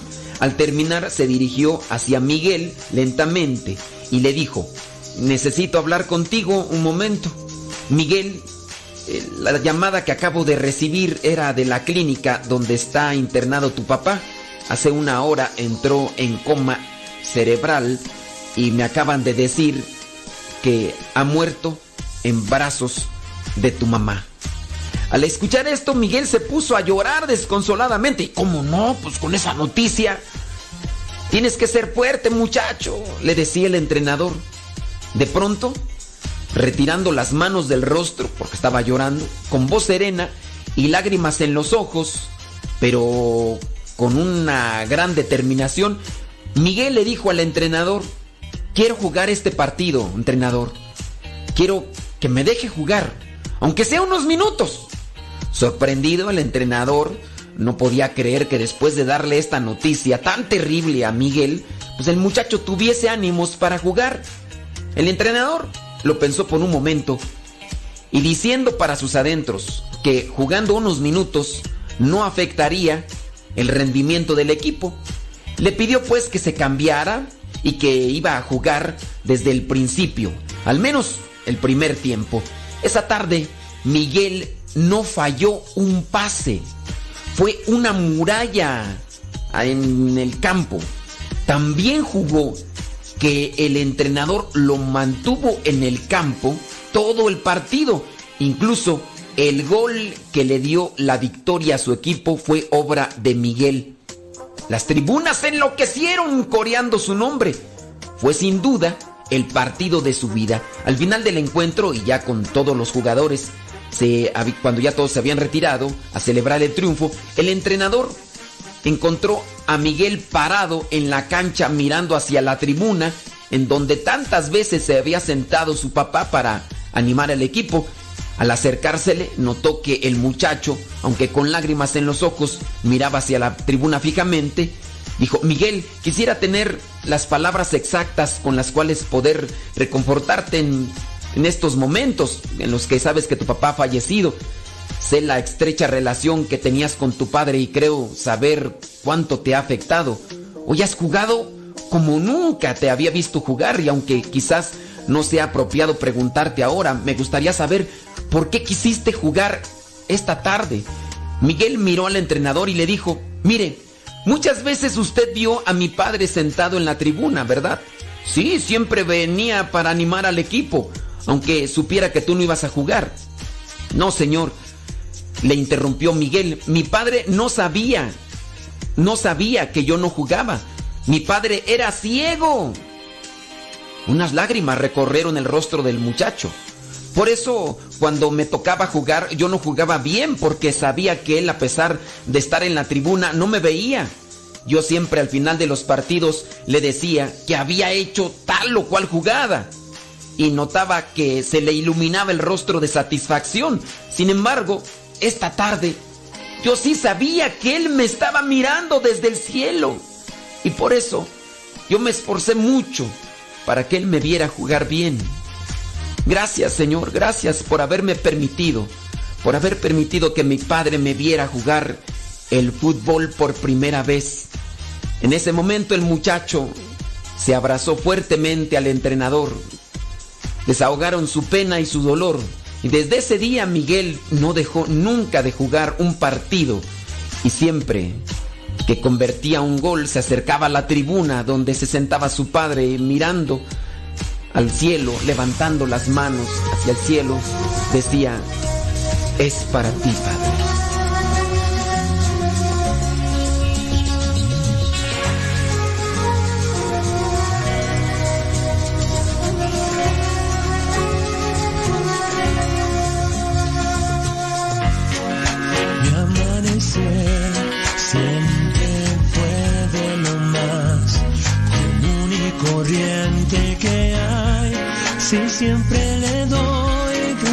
Gracias a Dios por cada nuevo día, aún más hoy que mi amanecer no es el mismo que solía ser.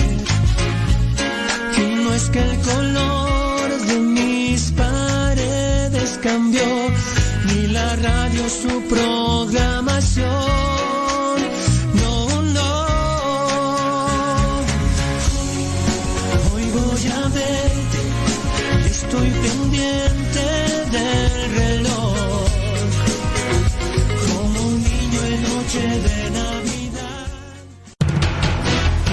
Cepa, Radio Católica por Internet que forma e informa.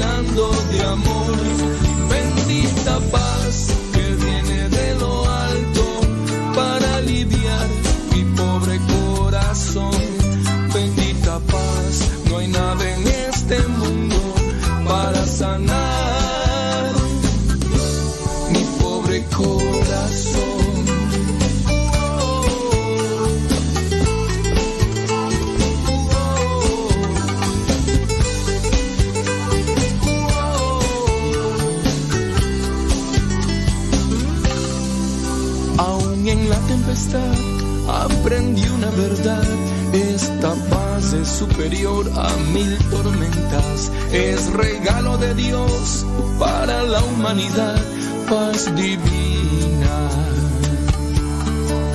Puedo sentir la paz de mi Señor, sanando y llenando de amor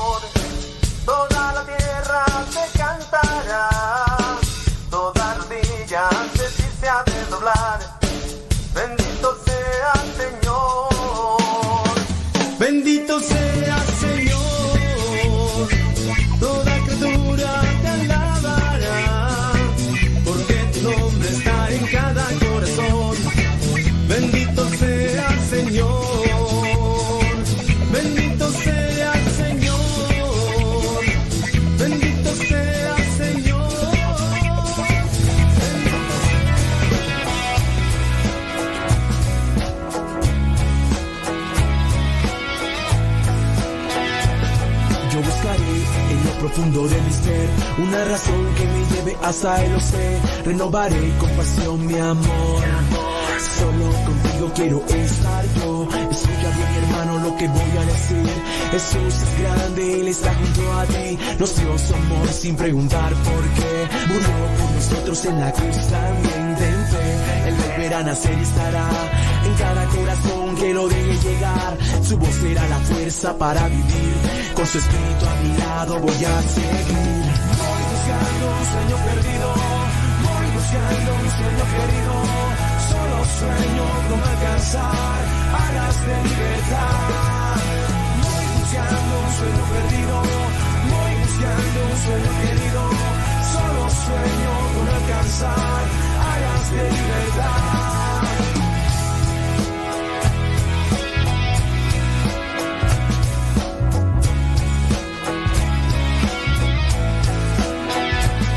Yo te amaré que me pueda detener, tú me amarás. En esa vida sin igual, me llenarás con todo tu amor. Y verás que no hay nadie que te ame más que yo. Tú serás mi sol, tu luz brillará, por siempre en mi interior me guiarás, día a día eres mi alegría, paso a paso en tu palabra descubro que me amas dentro, el primer a nacer y estará en cada corazón que lo deje llegar, su voz será la fuerza para vivir, con su espíritu a mi lado voy a seguir. Voy buscando un sueño perdido, voy buscando un sueño querido, solo sueño con alcanzar alas de libertad. Voy buscando un sueño perdido, voy buscando un sueño querido, solo sueño con alcanzar alas de libertad.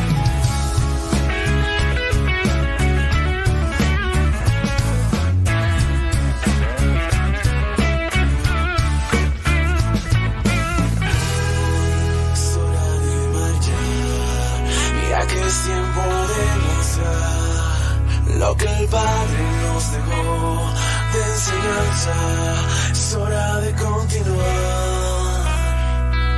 por el camino de la verdad y su palabra siempre llevar. Voy buscando un sueño perdido, voy buscando un sueño querido, solo sueño con alcanzar alas de libertad.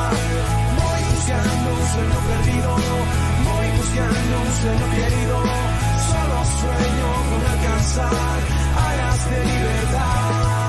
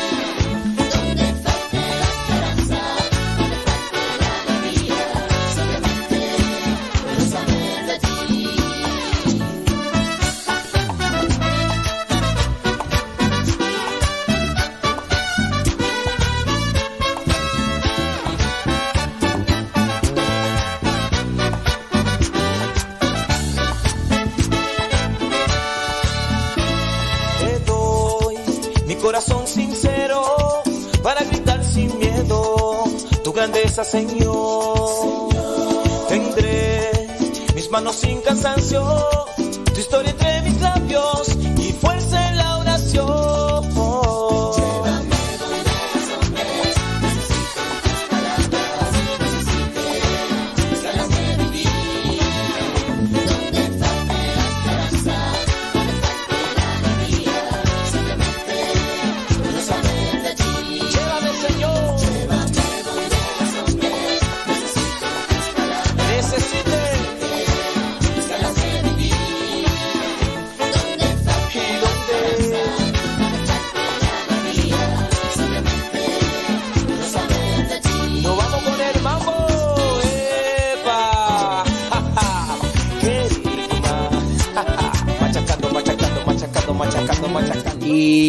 De fondo esta rola que muchos de ustedes conocen, teniendo la pregunta todavía ahí presente, ¿qué has hecho o para ayudar a que los demás descubran la vocación religiosa, si es que la tienen? ¿Qué has hecho para ayudar a las vocaciones religiosas, a las vocaciones consagradas? Sí, ¿qué, qué, qué has, qué has hecho? Dice Lupita, mis niñas dicen que no serían religiosas porque se tienen que cortar el cabello. Yo como quiera las sigo consagrando a Dios y si es la voluntad de Dios llamarlas a su servicio, que den una respuesta generosa. Yo les digo que nosotros las vamos a apoyar en lo que decidan, pero su papá les dice que sí tienen la libertad de escoger, pero solo la congregación a la que quieran pertenecer. Ande pues. Fíjense que con relación a con relación a las religiosas, estaba mirando ahí sobre esto de las religiosas. En el 2008 había en el mundo 739 mil religiosas católicas. Fíjate. O sea, estamos hablando que en el 2020 había... mm, no, en el 2019 había 414 mil sacerdotes. 414 mil 336. ¿no? En el 2008 había cerca de 800 mil religiosas, es decir, las vocaciones religiosas femeninas son muchas, muchas. Pero ha bajado a un ritmo 8 mil menos cada año. O sea, estamos hablando del 2008 y no es de pandemia. No es de pandemia, 8 mil menos. En el dos- del 2010, desde 2020 al 2021 murieron 4 mil, más de 4 mil sacerdotes. Pero estamos hablando que de religiosas ha ido bajando 8 mil menos desde el 2008. O sea, se, se han salido o han dejado, dice, o 10 mil menos cada año en la década del 2008 al 2019. Entre 8 mil y 10 mil. Y no es por pan- pan- pandemia. En el 2020, año de la pandemia, la cifra de religiosas descendió en 10.500, es decir, el descenso fue unas 500 más respecto a la media de los últimos años. En cualquier caso, el número de religiosas en, 20 en el 2020 está así. En el 2008 eran 739 mil. En el 2020 el número de religiosas es de 619 mil. O sea, más de 100 mil. Más de 100 mil religiosas han dejado. 120 mil religiosas. Del 2008 para acá, 120 mil religiosas.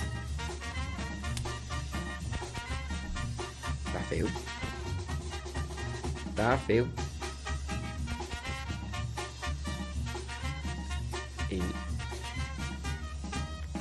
Pues. Qué bárbaro. Este.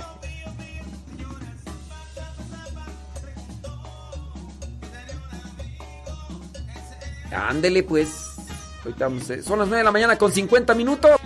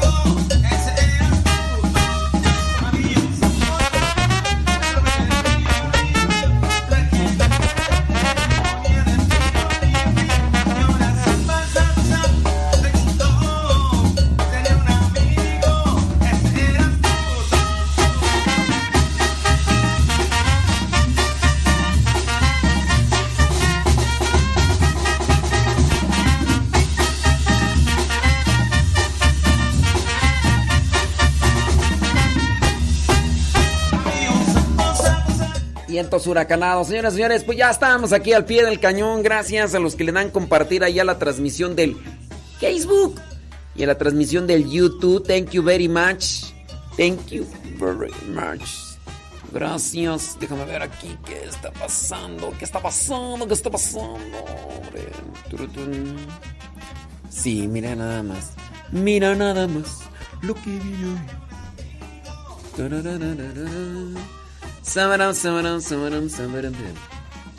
Déjame ver. De YouTube. Dice una persona por acá, dice que su hija desde que iba al kinder quiere ser religiosa. Hoy tiene 16 años y dice lo mismo. Pero yo no la veo con ese ímpetu. Pero es que aquí es donde ustedes también tienen que buscar la manera de cómo hacer que ellos descubran si esa es la vocación. Ustedes tienen que buscar así de, oye, pues vamos un retiro por acá, platica por acá, un congreso por aquí, un congreso por allá. De todo.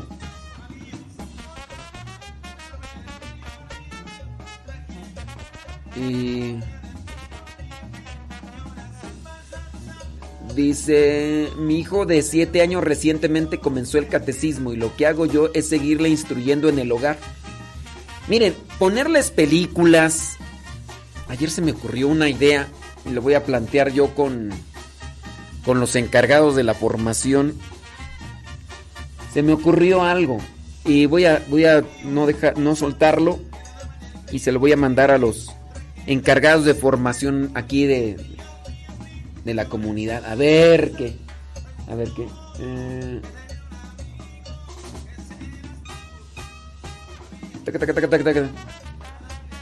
Dice ya compartí, bli, bli, bli. Ay, Dios mío santo. Pero ¿por qué? ¿Por qué? Sí. Sí, eh, las películas.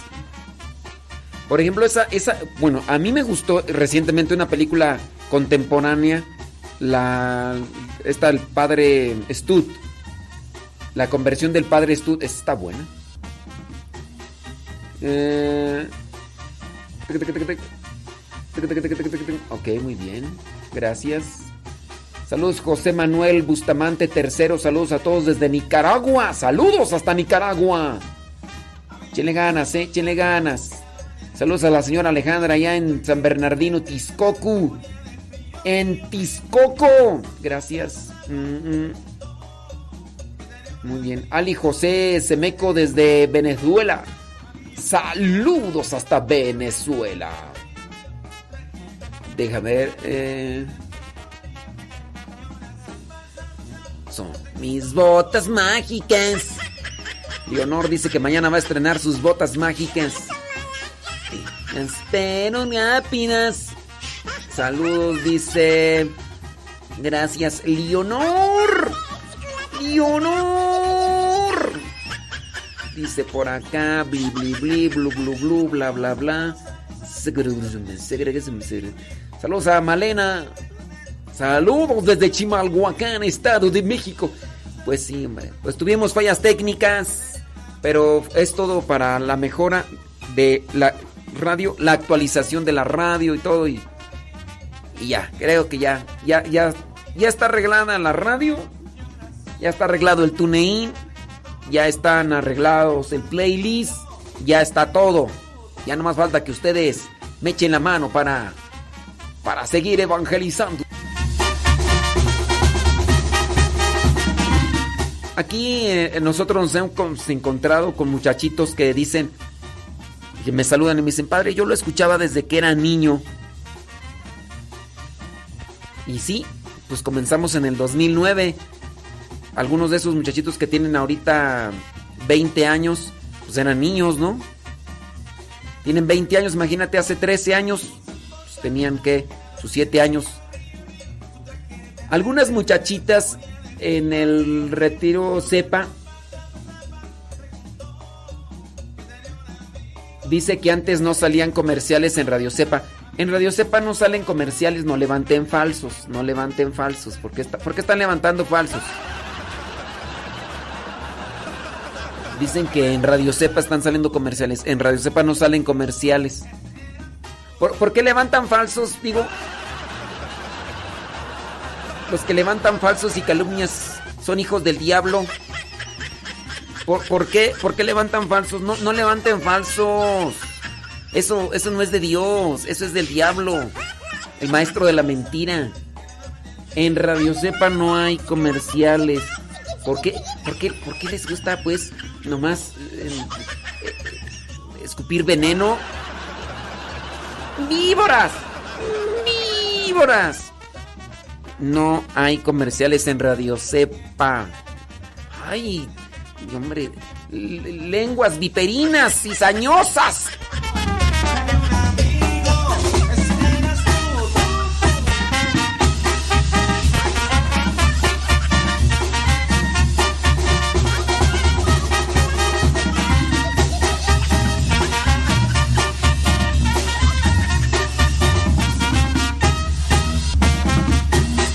Déjenme explicarles a las lenguas viperinas, cizañosas. Hay una aplicación que se llama TuneIn. Esa no es nuestra. Esa es una empresa que se llama TuneIn. Ahí ponen comerciales, pero esa es la empresa TuneIn que agarra la señal de Radio Cepa. Y gracias a eso también podemos salir en Alexa. Pero eso no lo hacemos nosotros. Eso es TuneIn. Eso es TuneIn. Que pone los comerciales, no es Radio Cepa. Y también decirles que hay una aplicación de Radio Cepa. La primera que salió, hay dos. Pero una de ellas, hace la primera que salió, me dijo una empresa. eh, te ponemos una aplicación para la radio, pero nosotros le vamos a poner comerciales. Y yo les dije, sobres. Entonces, esa primera aplicación de Radio Cepa fue patrocinada por esta empresa y le ponen comerciales. Después vino otra empresa con la que tenemos el contrato del streaming y me dice, podemos hacerte una aplicación. Dije, sobres, dice, ah, pero tú tienes contrato con nosotros, te la vamos a hacer gratis y limpia de comerciales. Es la de 305. Es la de 305. Entonces, no es Radio Cepa para que no anden ahí de cizañosos, calumniadores. Son esas empresas porque hacer una aplicación pues no es sencillo. Entonces, es TuneIn y también eh, la otra aplicación de Radio Cepa, ¿ok? Pero TuneIn pues mete comerciales al inicio, ¿no? Antes los metía así nada más de vista, hoy los pone en audio y hasta video. Pero no anden de cizañosos diciendo que es Radio Cepa. ¿Ok? No, Nada más. Porque así se hace el chisme. Así se hace el chisme.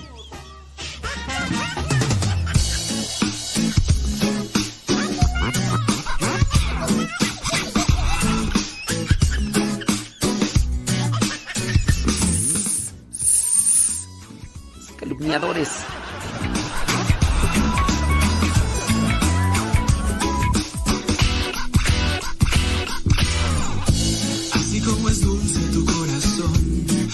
También es tu voz, que me levanta siempre en la madrugada y me regala una ilusión. Así como llegas por la mañana, llega también mi canción, que toca con las notas de mi guitarra, mi corazón la percusión. Nunca pensé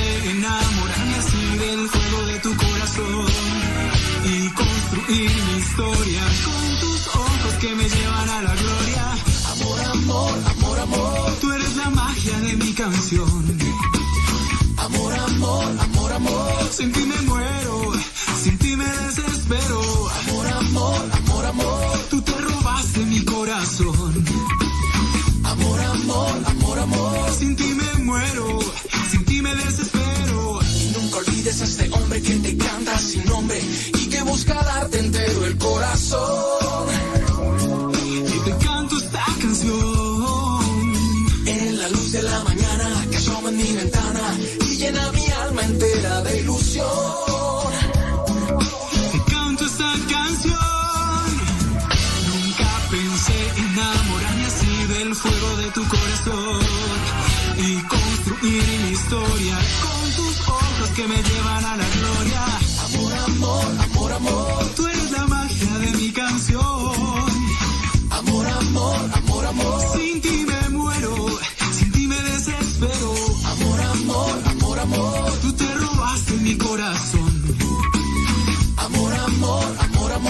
sindire mwana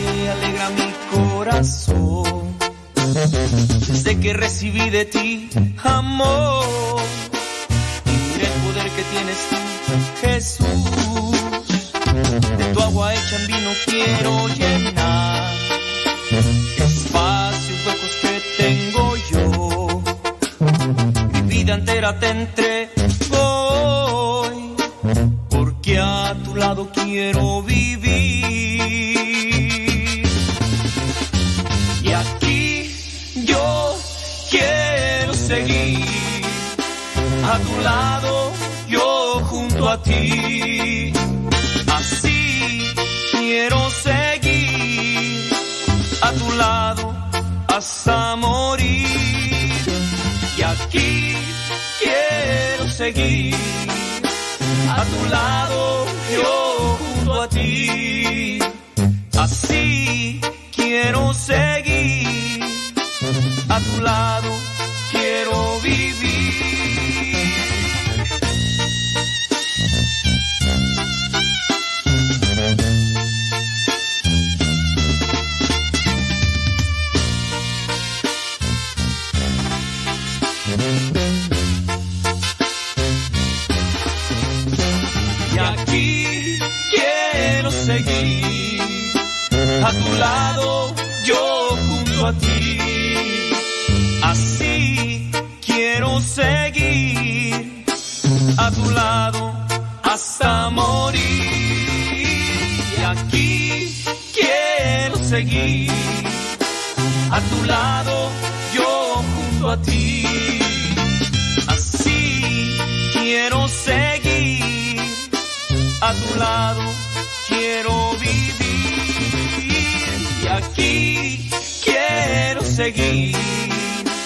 A tu lado, yo junto a ti. Así quiero seguir. A tu lado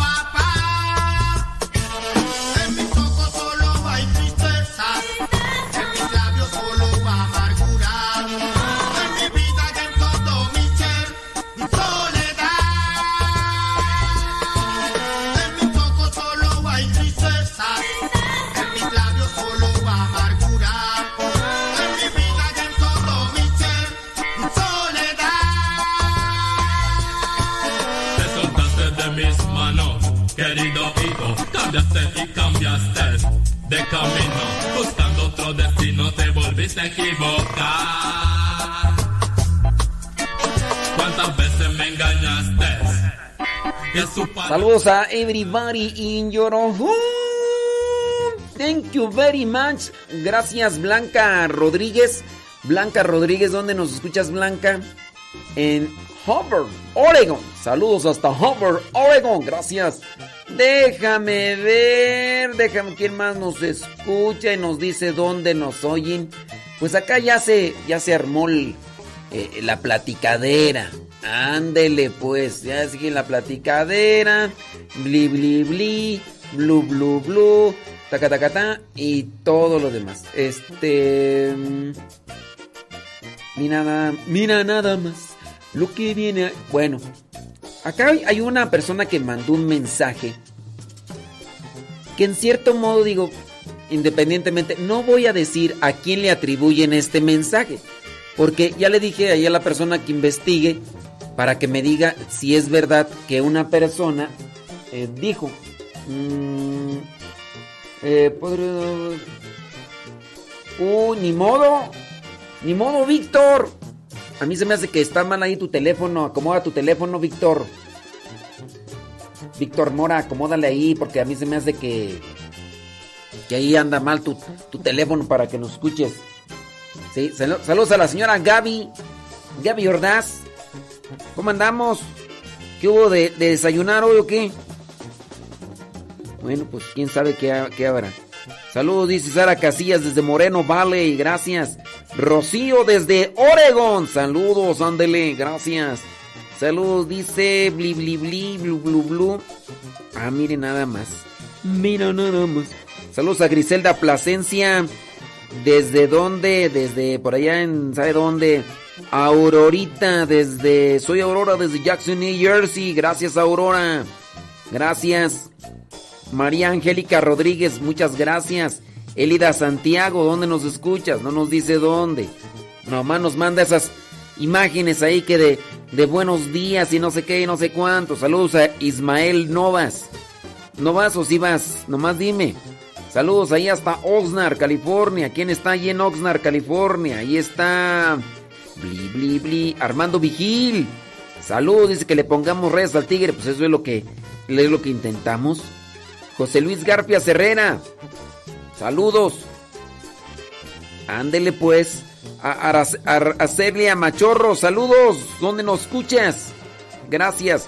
Lali Tapia, saludos, gracias. ¿Dónde nos escuchas? Saludos, dice Laura Mendivil. ¿Dónde nos escuchas? Díganos dónde nos escuchan, porque eso también es importante. Pedro Castillo en Hickory, Norte Carolina. Saludos a los de Salvatierra, Guanajuato. Saludos, dice la Chabela, allá en Tulare, California. Saludos, ándele pues. Dice la señora Gaby que hizo un yogur con fruta, amaranto. Vámonos. Dice, y le echó avena. Pero en lugar de avena, yo lo preparé con yogur natural. Muy bien. En lugar de avena. Algunos le ponen granola, pero también tengan cuidado ahí. Eh, sí, tengan eh, cuidado con, con la granola porque la granola a veces también tiene eh, mucha azúcar. Y en el mucho azúcar está sabroso, pero este... Bueno, acá no sabemos pues el mensaje que les quiero leer, no sabemos si lo dijo realmente una persona importante dentro de la iglesia, que podría darle un plus, pero nos quedamos con el mensaje, mientras esperando ahí que nuestra reportera a la que nos mandó el mensaje le dije, este, investiga, investiga porque qué tal si andamos diciendo que lo dijo fulano de tal y no porque lo diga fulano de tal una persona importante dentro de la iglesia no quiere decir que sea verdad o que no sea verdad. Al final de cuentas, un mensaje puede ser verdad en sí mismo, independientemente de quién lo diga. Claro, que, que se catapulta mejor, que tiene una proyección mejor cuando lo dice una persona importante dentro de la iglesia. Dice eh, el mensaje, pon, pon atención, pon atención. Dice, no hay familia perfecta. Es que, ¿qué, qué es perfección? ¿Qué es perfección? Digo, si no hay familia perfecta, ¿a qué le llamas perfecto? Que no tenga problemas. Todos pueden tener di- dificultades, que nunca han tenido problemas. Siempre eh, están bien. Solamente esas son las familias perfectas. Las familias, pienso yo, se están perfeccionando. Todos nos estamos perfeccionando. Más bien, no nace nadie perfecto. Todos estamos en proceso. Dice el mensaje, no hay familia perfecta. ¿Quién está diciendo hay familias perfectas? Uy, esta familia es perfecta. Puede ser, puede ser que en ese caso eh, tu punto, tu, tu proyección sea que es una familia perfecta, pero sí, yo sé que me vas a decir, yo sí conozco una familia perfecta, la Sagrada Familia. Bueno, hablando de perfección como que nunca pasó nada, solamente es cuestión de recordar qué pasó cuando el niño Jesús se perdió y fue encontrado en el templo. Ay, eh, o sea, pero son descuidos humanos que no afectan como tal a la santidad, son descuidos humanos. Otra cosa es que nos ensuciemos el alma, que ensuciemos nuestra vida con el pecado, esa es otra cosa. Pero tener descuidos, errores, eh, tener equivocaciones, eso podemos decirlo es en parte normal. No quiere decir que seamos perfectos y que no, ¿Cómo es eso? Entonces hay que tener cuidado en eso. Dice... ándele pues. Muy bien. A ver, entonces, no hay familia perfecta. No tenemos padres perfectos. Volvemos a lo mismo. ¿Qué son padres perfectos? A, veces nuestra proyección, incluso personal o ideal en la familia, puede estar desviada. Para mí esto es perfecto y a lo mejor no lo es como tal. No tenemos padres perfectos, todos, sí. No hay un ser humano que sea perfecto en el sentido íntegro, total. Siempre está en una reconstrucción, remodelación, actualización. Eso es lo que me equivoqué.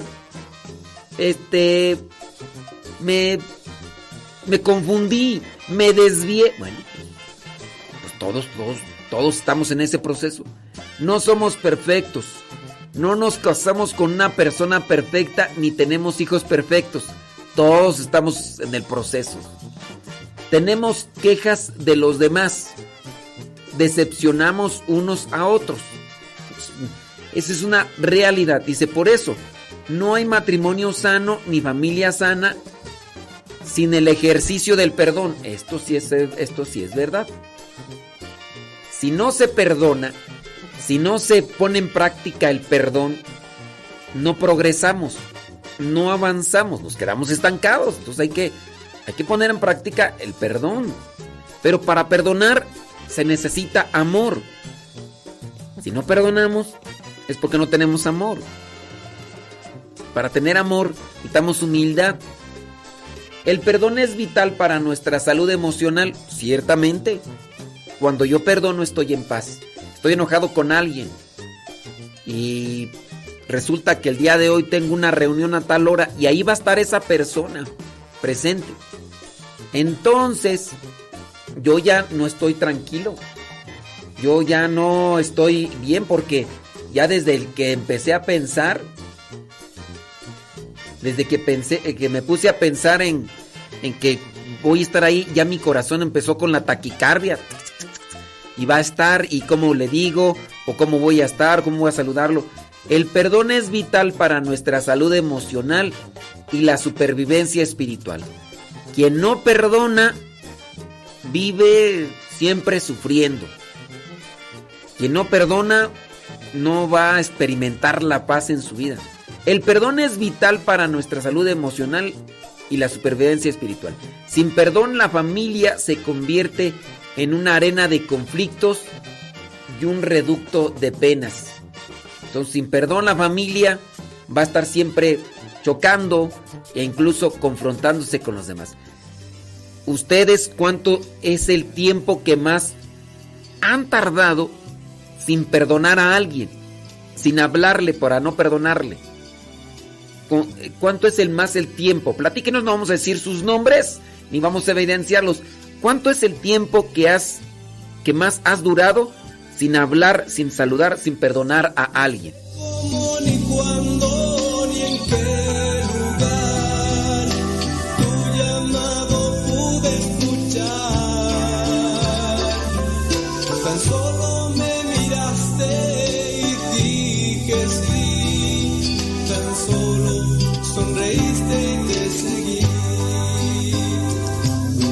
Só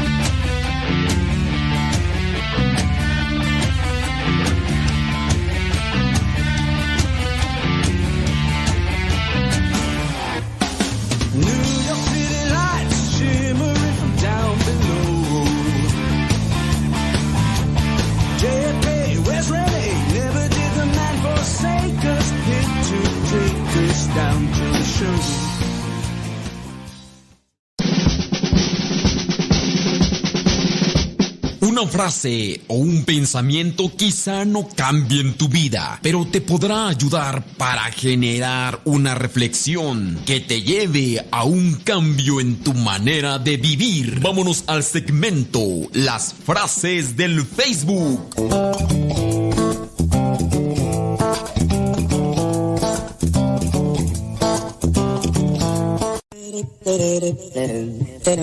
Las frases del Facebook. Oye, eh, podríamos estar tomando el mensaje de la persona que, pues, bueno, una persona nos mandó un mensaje y pues dice pues que, que cierta persona dentro de la iglesia, este, escribió un mensaje por acá que nos mandó, pero así como que tú digas que tenemos la seguridad de que lo dijo, pues la neta no.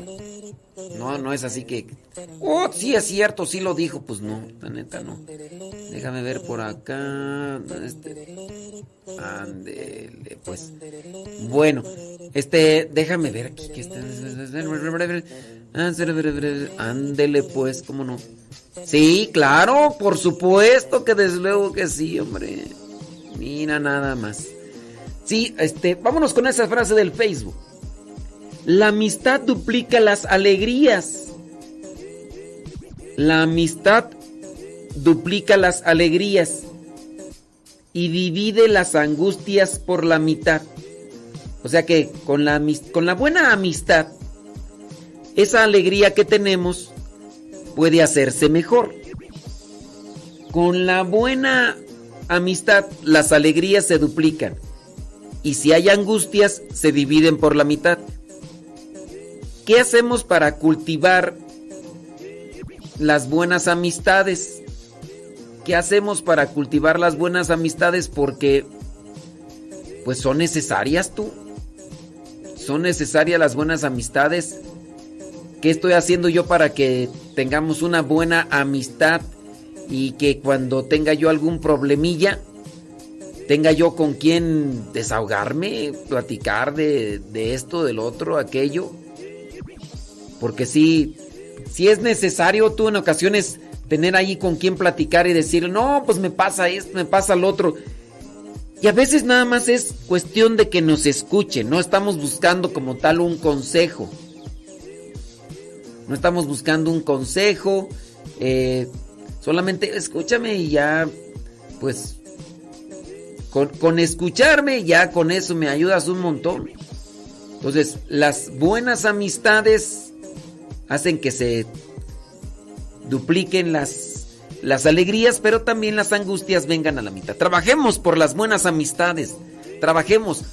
No, no te pongas ahorita a, decir, sí, pero es que hay algunas personas que no sé qué, que no... Ok, eso solamente te hace colocarte en una postura de desventaja.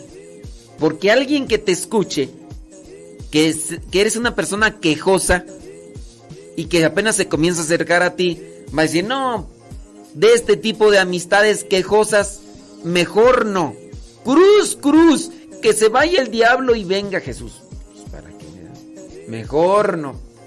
Dice esta otra frase, experiencia no es lo que nos sucede, es lo que hacemos con lo que nos sucede. Entonces, Experiencia no es lo que nos pasó, es lo que hacemos con lo que nos sucedió. A ver, yo tengo de experiencia esto, me pasó esto, entonces a partir de esto ya no hago esto. A partir de esto ya no hago esto. Entonces, eso vendría a ser como que la experiencia de lo que de lo que hacemos con lo que nos sucedió de lo que hacemos con lo que nos sucedió. Entonces, pues ahí hay que trabajarle un poquillo para que las cosas se acomoden mejor, ¿no? Digo, digo, digo, déjame por acá acomodar esta cuestión. Mira, nada más, a ver. A ver, déjame ver. Listo, creo que más o menos. Hay más o menos. Vámonos con otra frase. El amor para que sea auténtico, debe costar. O sea, como diría la Madre Teresa de Calcuta, el amor verdadero duele. El amor verdadero duele.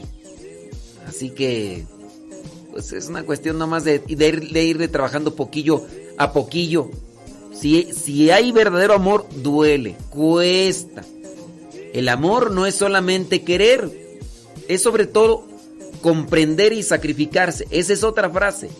El amor no es solamente querer, es sobre todo comprender y sacrificarse. Y, retornando a lo que vendría a ser el punto de, del perdón de lo que estábamos leyendo, cuando hay, hay perdón, dice, sin perdón la familia se convierte en una arena de conflictos y un reducto de penas. Y yo hice la pregunta a ustedes sobre cuánto es el más tiempo que has dejado de hablarle a una persona y sin perdonarle. ¿Cuánto es el tiempo que más has tardado sin hablarle a una persona y sin perdonarle? Así que que siempre le tengas ahí un resentimiento, así pero pero bárbaro.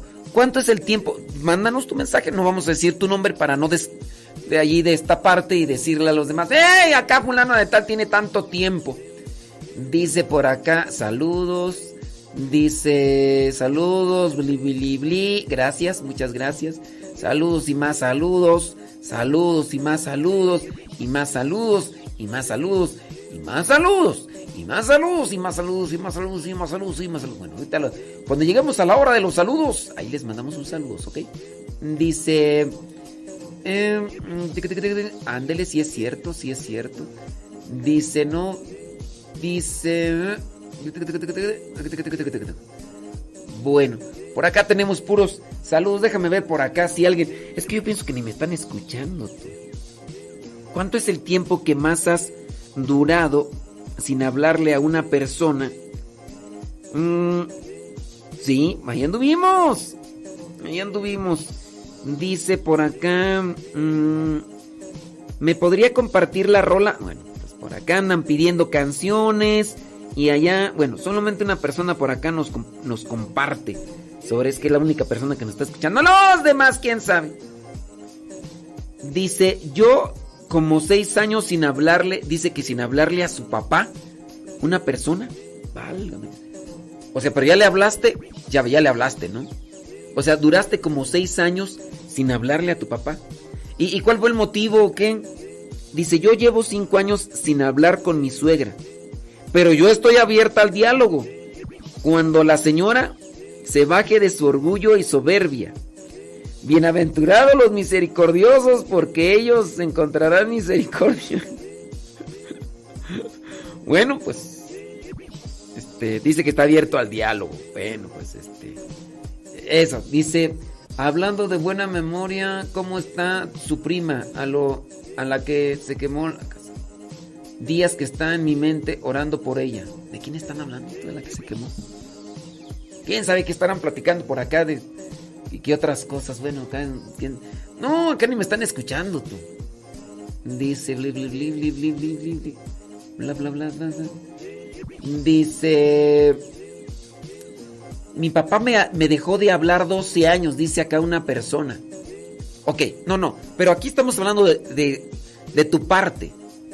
¿Cuánto es el tiempo que más has dejado de hablarle a una persona y de no perdonarlo? Porque estamos hablando del perdón. Eh, por ejemplo, sin perdón la familia se convierte en una arena de conflictos. El perdón es vital para nuestra salud emocional y la supervivencia espiritual.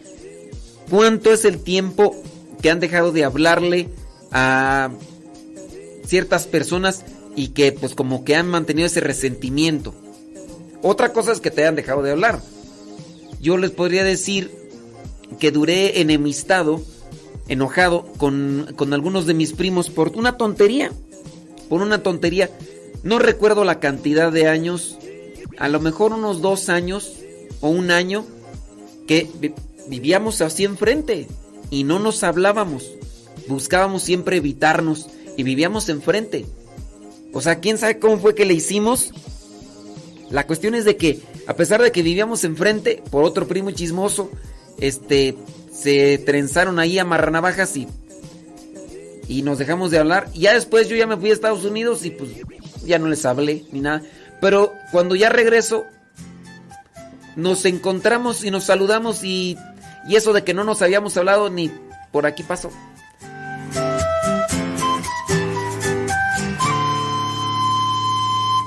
De María aprendí a vivir la plenitud de amar. ella me enseñó a tener temor a Dios, confianza en Dios.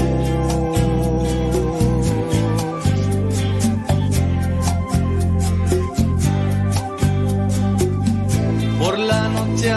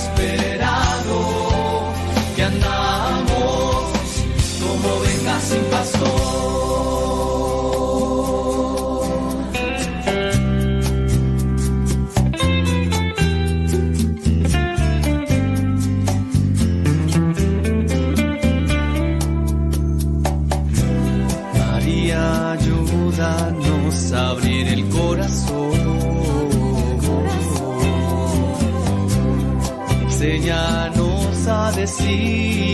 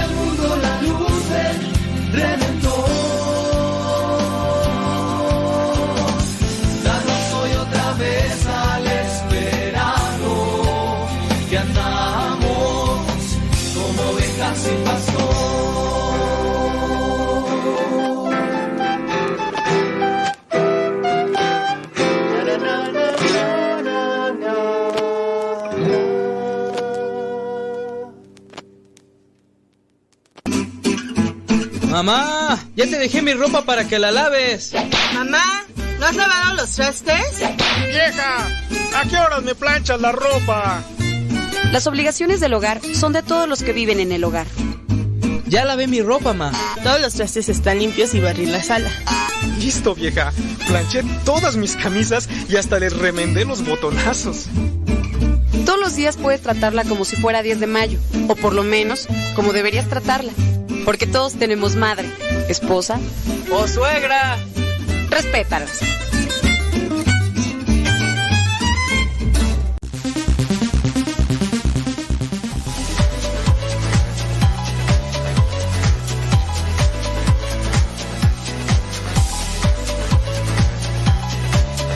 Muchísimas gracias a los que nos acompañan y nos están ya mandando sus comentarios sobre el tiempo que han dejado de, de hablarle a una persona.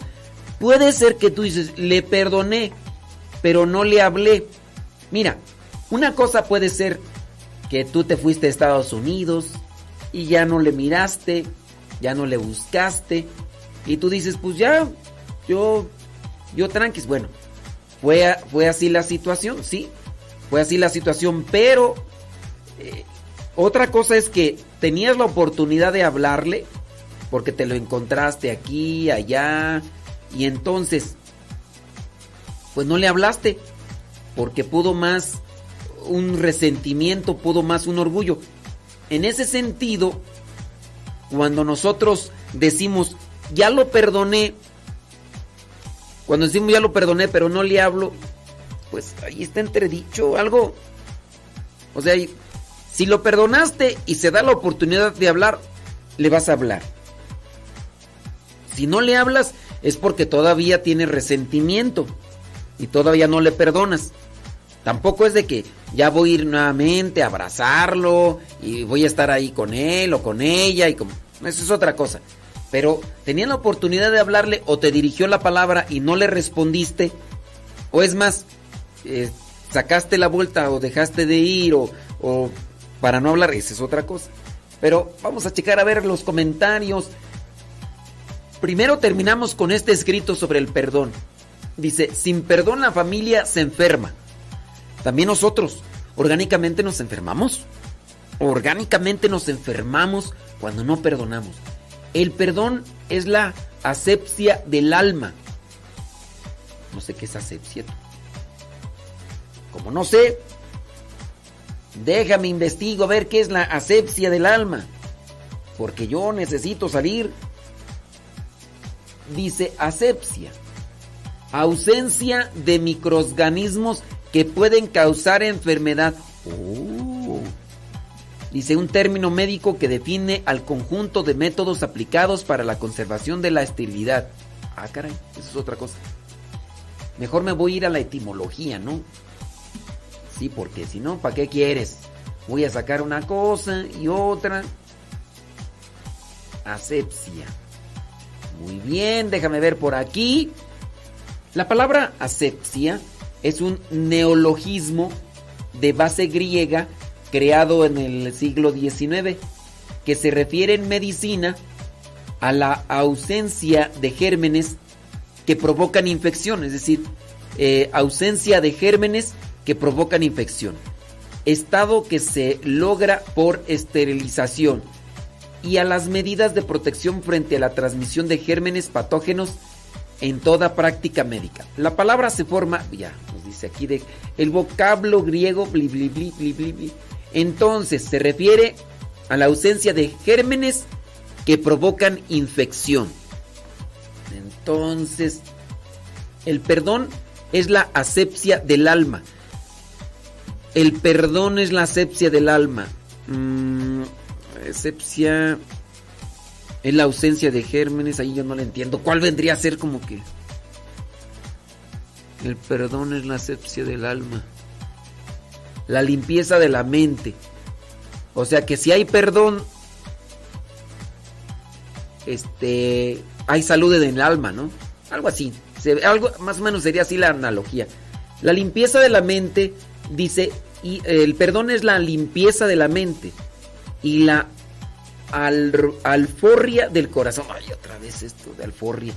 ¿Qué es eso de alforria? ¿Por qué, ¿Por qué utilizar esas palabras que casi nadie utiliza, pues, hombre? Alforria, déjame ver. No aparece. No aparece. Alforria. Pues, ¿qué es eso? Déjame ver. ¿Qué es eso de alforria? ¿Por qué esos nombres? Dice alforria, definición corta. Concepto y definición corta de alforria. Tiqui. Alforria en portugués, español. Ay, quién sabe qué, qué será eso de alforria. Luego, luego hay personas que hablan así o ponen esos términos como para ser muy novedosos, muy acá. Dice definición, ¿qué es concepto y significado? Es un sustantivo masculino y femenino de uso obsoleto, que tiene como significado la independencia o emancipación, en tener la libertad de gobernarse. Entonces, este es la la al- alforria del corazón. Ay, no, no lo entiendo ya. Quien no perdona no tiene paz en el alma ni comunión con Dios. Eso sí ya lo entiendo yo. Eso sí yo lo entiendo. La pena es un veneno que intoxica y mata. Guardar el dolor en el corazón es un gesto autodestructivo. Pues guardas resentimiento, guardas dolor, guardas... Es un gesto autodestructivo. Es autofagia. La autofagia es consumirse a sí mismo, ¿no? Creo que sí. La autofagia... El que no perdona se enferma físicamente. Eso sí lo entiendo. El que no perdona se enferma físicamente, emocional y espiritualmente. Sí. Si no perdonas, tanto física, emocional y espiritualmente. Por eso la familia necesita ser lugar de vida y no de muerte. El territorio de cura y no de enfermedad. el escenario de perdón y no la culpa. El perdón trae alegría donde la pena produjo tristeza, en la que el dolor causó la enfermedad. Bueno, está medio, ahí medio acá, pero pues bueno. Eh, hablando del perdón, hay que buscar perdonar. La pregunta ahí para tratar de sacar algo, ¿cuánto es el tiempo que más has durado sin hablarle a una persona sin perdonarla? ¿Cuánto es el tiempo que más has durado sin hablarle sin, sin perdonarla? Déjame ver. Dice que la autofagia, que tú? Es un mecanismo natural de regeneración que ocurre en nuestro cuerpo a nivel celular, evitando que se acumulen productos de desecho y otros componentes que ya no funcionan bien. Para que esto se pueda llevar a cabo, la célula utiliza los autofagosomas, que son unas vesículas microscópicas. Ay, no, yo ya, esa, yo estoy revuelto de la cabeza. yo- pero, ¿qué es la autofagia? Déjame meterme yo también acá. A ver. mm, Ay, Dios mío. Etimología. Etimología. Es que si ustedes se mandan muchos diccionarios ahí, quién sabe qué les vayan a decir y yo mejor. A ver. Autofagia. Mejor voy a ir al diccionario de etimologías. La palabra autofagia está formada con raíces griegas y significa trastorno mental caracterizado por morder o comer la propia carne. ¿Eh? Sus componentes léxicos son autos por sí mismo y flagein, fagein, que es comer, autofagia. Yo había escuchado de alguien que cuando se mantenía en constante ayuno, se producía en el organismo como una forma de de de, de ¿cómo se dice? de supervivencia, no de supervivencia, no de de de mantenerse el organismo que si no si tú no comes estos estas personas que promueven mucho el ayuno dicen tu organismo mismo se está alimentando es, de- es- es decir que provocas la autofagia. Tu organismo come de ti mismo es decir de ahí se está alimentando. Por eso es que se me quedó el nombre eso de autofagia. Pero tú acá me dices otra cosa ¿verdad? que es un mecanismo natural de regeneración que ocurre en nuestro cuerpo a nivel celular pues un mecanismo a nivel natural es decir que se alimenta de sí mismo bueno, ya vamos a dejar esos términos ahí. Mejor nos quedamos con lo del perdón y la pregunta, no decimos tu nombre. ¿Cuánto es el tiempo que más has permanecido sin perdonar a una familia y sin hablarle? ¿Cuánto es el tiempo que más has permanecido sin hablarle a una familia y sin perdonarle? Así que tú dices, duré tantos años sin hablarle a esta persona y después tanto así, esto fue lo que sucedió para hablarle. Y si es que todavía por ahí algunos de ustedes están con ese resentimiento, mándenos sus comentarios, los leemos sin decir su nombre.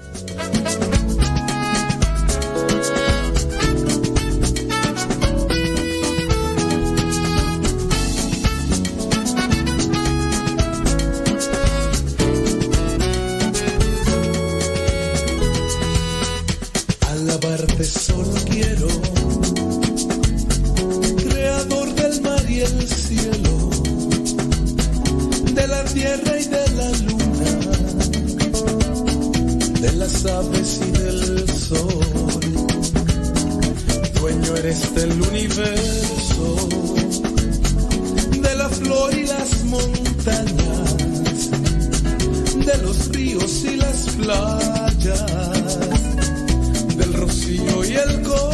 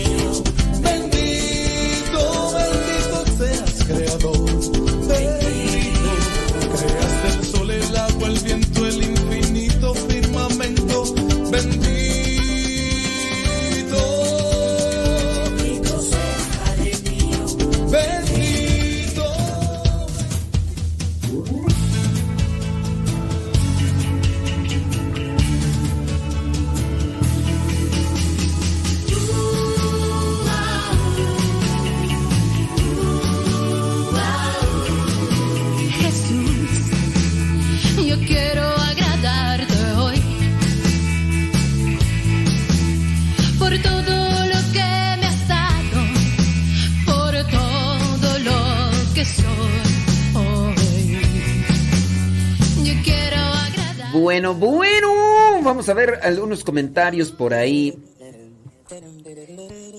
Dice, cuando quieres ayudar con un consejo y está el pecado de por medio, no aceptarán ningún tipo de ayuda porque el pecado, bueno, eso es, creo que es otro comentario, ¿no? Este, la, la pregunta ahí, este, ¿cuánto tiempo has dejado de hablarle a alguien sin perdonarle, con resentimiento. ¿Cuánto tiempo?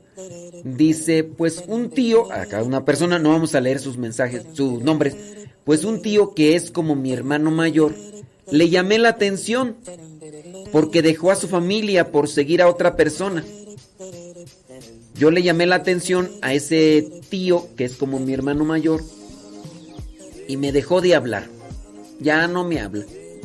Pero lo tengo en mis oraciones y a su familia.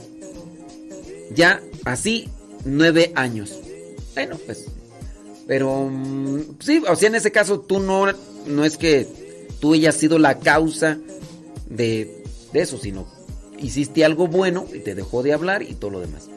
Eh, déjame- pues hay que seguir rezando por ellos, ¿no? Y tratar de... Dice bli bli bli bli bli bli bli. Ándele pues, muy bien. Bueno, déjame ver por acá de los mensajes que nos mandan así escondidos, porque pues igual no quieren ahí. Dice con respecto a su pregunta, tenía una amiga. Dice que... Con respecto a su pregunta, así es esta tú. Tenía una amiga a la que quería mucho. Yo no tengo hermanos acá, en donde vivo. Ella era mi única amiga y además compañera del coro al que pertenecíamos. Mi esposo junto con otro muchacho controlaban el sonido y un día durante las prácticas nos dijo que tenía algo que decir. Dijo que se iba a retirar un tiempo del coro. Al preguntarle por qué me dijo que había descubierto o se había dado cuenta que el esposo estaba bajando el volumen de su micrófono para que solo las demás participantes mm, se escucharan. Eso obviamente era falso. Esa acusación y la forma en que lo dijo, pues le dolió bastante. Dice que pasó varios días para que pudiera procesarlo.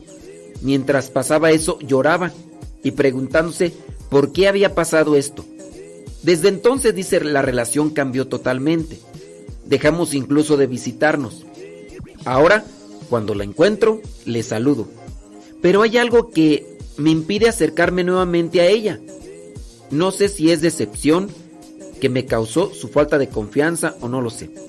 De esto ya hace unos tres años y aún no lo supero totalmente. Y es que yo la quería mucho. Le di toda mi confianza, tal vez por eso me dolió tanto. Y sí, creo que el hecho mismo de que no hayas tenido a alguien familiar, cercano, pues te llevó a entregarte así como que sé, que en alguien en quien te refugiaste y eso por eso te dolió. De esto ya sé mucho, dice, a veces pienso que fue una persona, que fue una persona que por envidia metió cizaña entre nosotras para deshacer nuestro coro y por la amistad que teníamos, pero la verdad no sé. Bueno, miren.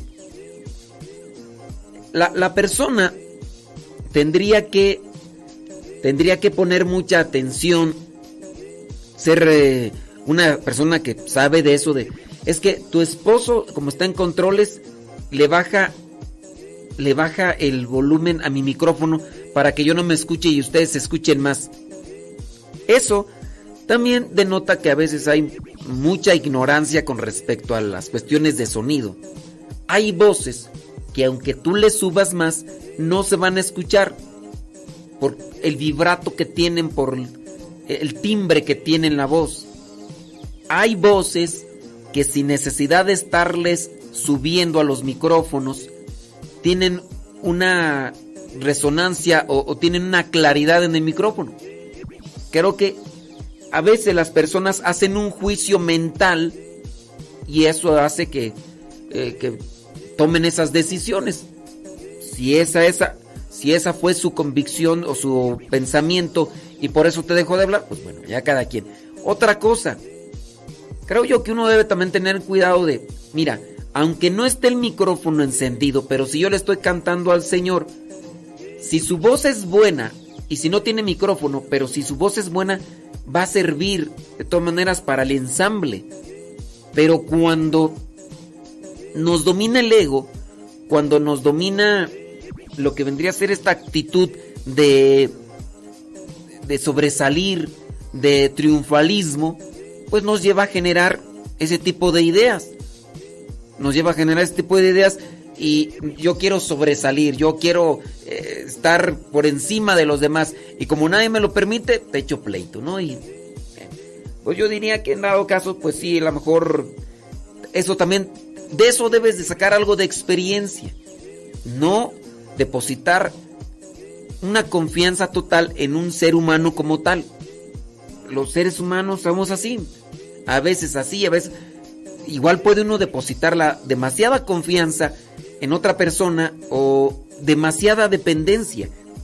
Y un día fallece y vas a sufrir porque ya no está. Entonces debemos tener mucho cuidado sobre las dependencias emocionales que vamos generando día con día. Dice por acá, este... dice yo siempre. La familia de mi esposo por cuestiones de negocios tiene mucho tiempo que no nos habla. E inclusive nos demandaron y pidieron que ni por error nos acercáramos. Ahora ya no está él, están peor, pero yo tengo mucho que agradecerles. Su negativa de ellos me dio mucha fortaleza y deseos de salir adelante, dice esta persona. Eh, nosotros debemos tener ese cuidado de no dejarnos contaminar por el odio o el rencor de los demás. Yo puedo suponer que una mayoría de ustedes se esfuerzan todos los días por estar bien con Dios y por estar bien con los demás. Yo puedo suponer eso. Si ustedes están escuchando este programa y, ya tienen así como que rato escuchando regañadas y todo, es porque quieren corregirse y a lo mejor están en ese esfuerzo de querer cambiar, de querer ser mejores. Y a lo mejor están haciendo el esfuerzo de reconciliarse, de perdonar y todo. Y habrá otras personas que no nos escuchan, pero están guardando esos resentimientos hacia los demás. Porque sí lo que estoy encontrando es más bien como que una presentación de, de lo que los demás han hecho en sus vidas.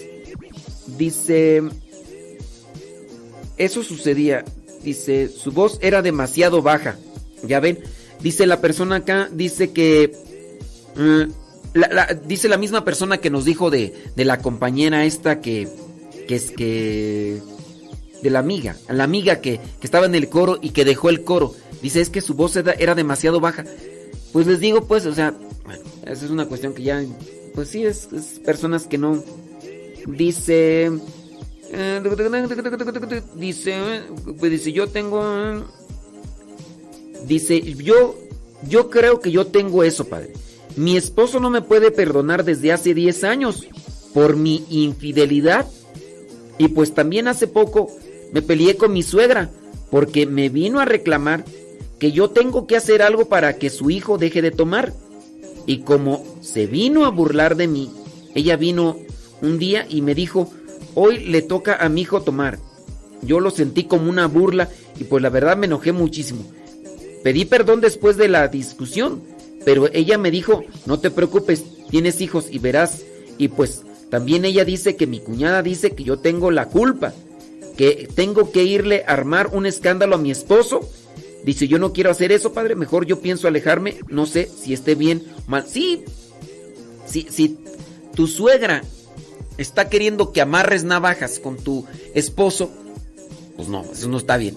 Y si te dice que tú tienes la culpa de que su viejo, de que tu viejo, de que su hijo sea borracho, te está descargando a ti la responsabilidad. Está queriendo, dile, cálmate Pilatos.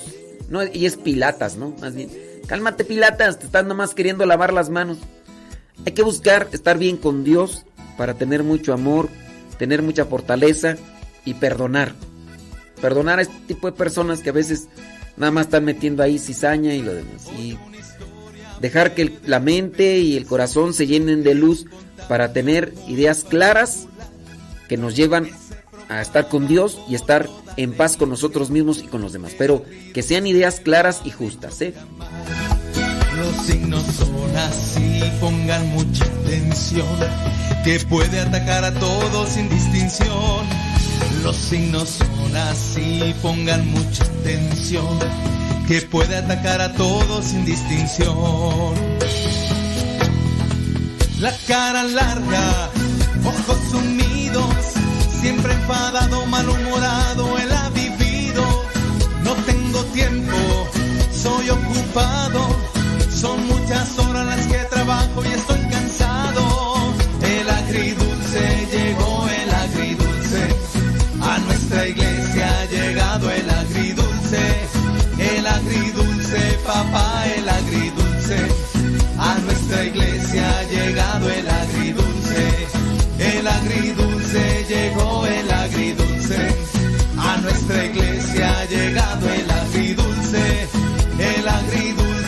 papá, el agridulce, a nuestra iglesia ha llegado el agridulce.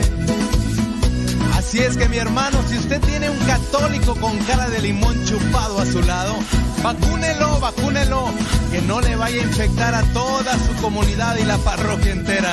Así es que pare oreja y escuche los síntomas.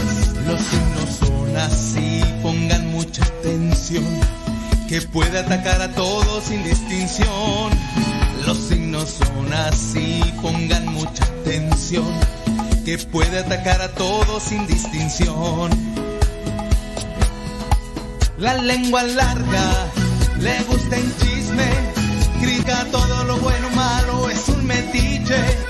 Yo soy coordinador, el padre me mandó y no contradiga nada. Ya son las 11 de la mañana con 4 minutos. Ya nos vamos porque hoy es día martes y viene Pati Paco. Paco y Pati con su programa Lo que Dios ha unido. Eh, a los que están escuchando, queremos invitarles a que sigan el Telegram de Radio Cepa. Acuérdense, arroba Radio Cepa. Sigan el canal. Ahorita voy a ponerles un mensaje para los que nos quieran apoyar. Es para que salgan en un spot que, quiero hacer para Cristo Misionero.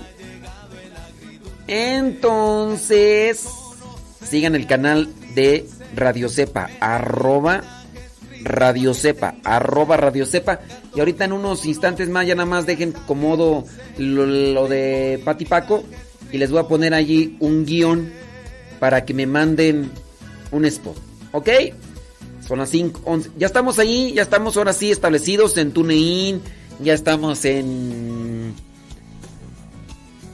Ya estamos también en, en donde tú, en aquí en la radio y todo lo demás. Y bueno, podríamos seguir con esto del perdón y hablando de estas cosas por más tiempo, pero el tiempo pasa y no te puedo olvidar. Ande pues. Recuerden que también ahí estamos en Spotify y en iTunes con los programas. Busquen Modesto Radio. En Spotify, en iTunes, en Google Podcast busquen Modesto Radio por si quieren volver a escuchar los programas. Ahí estamos. Al ratito regresamos. Viene Pati Paco.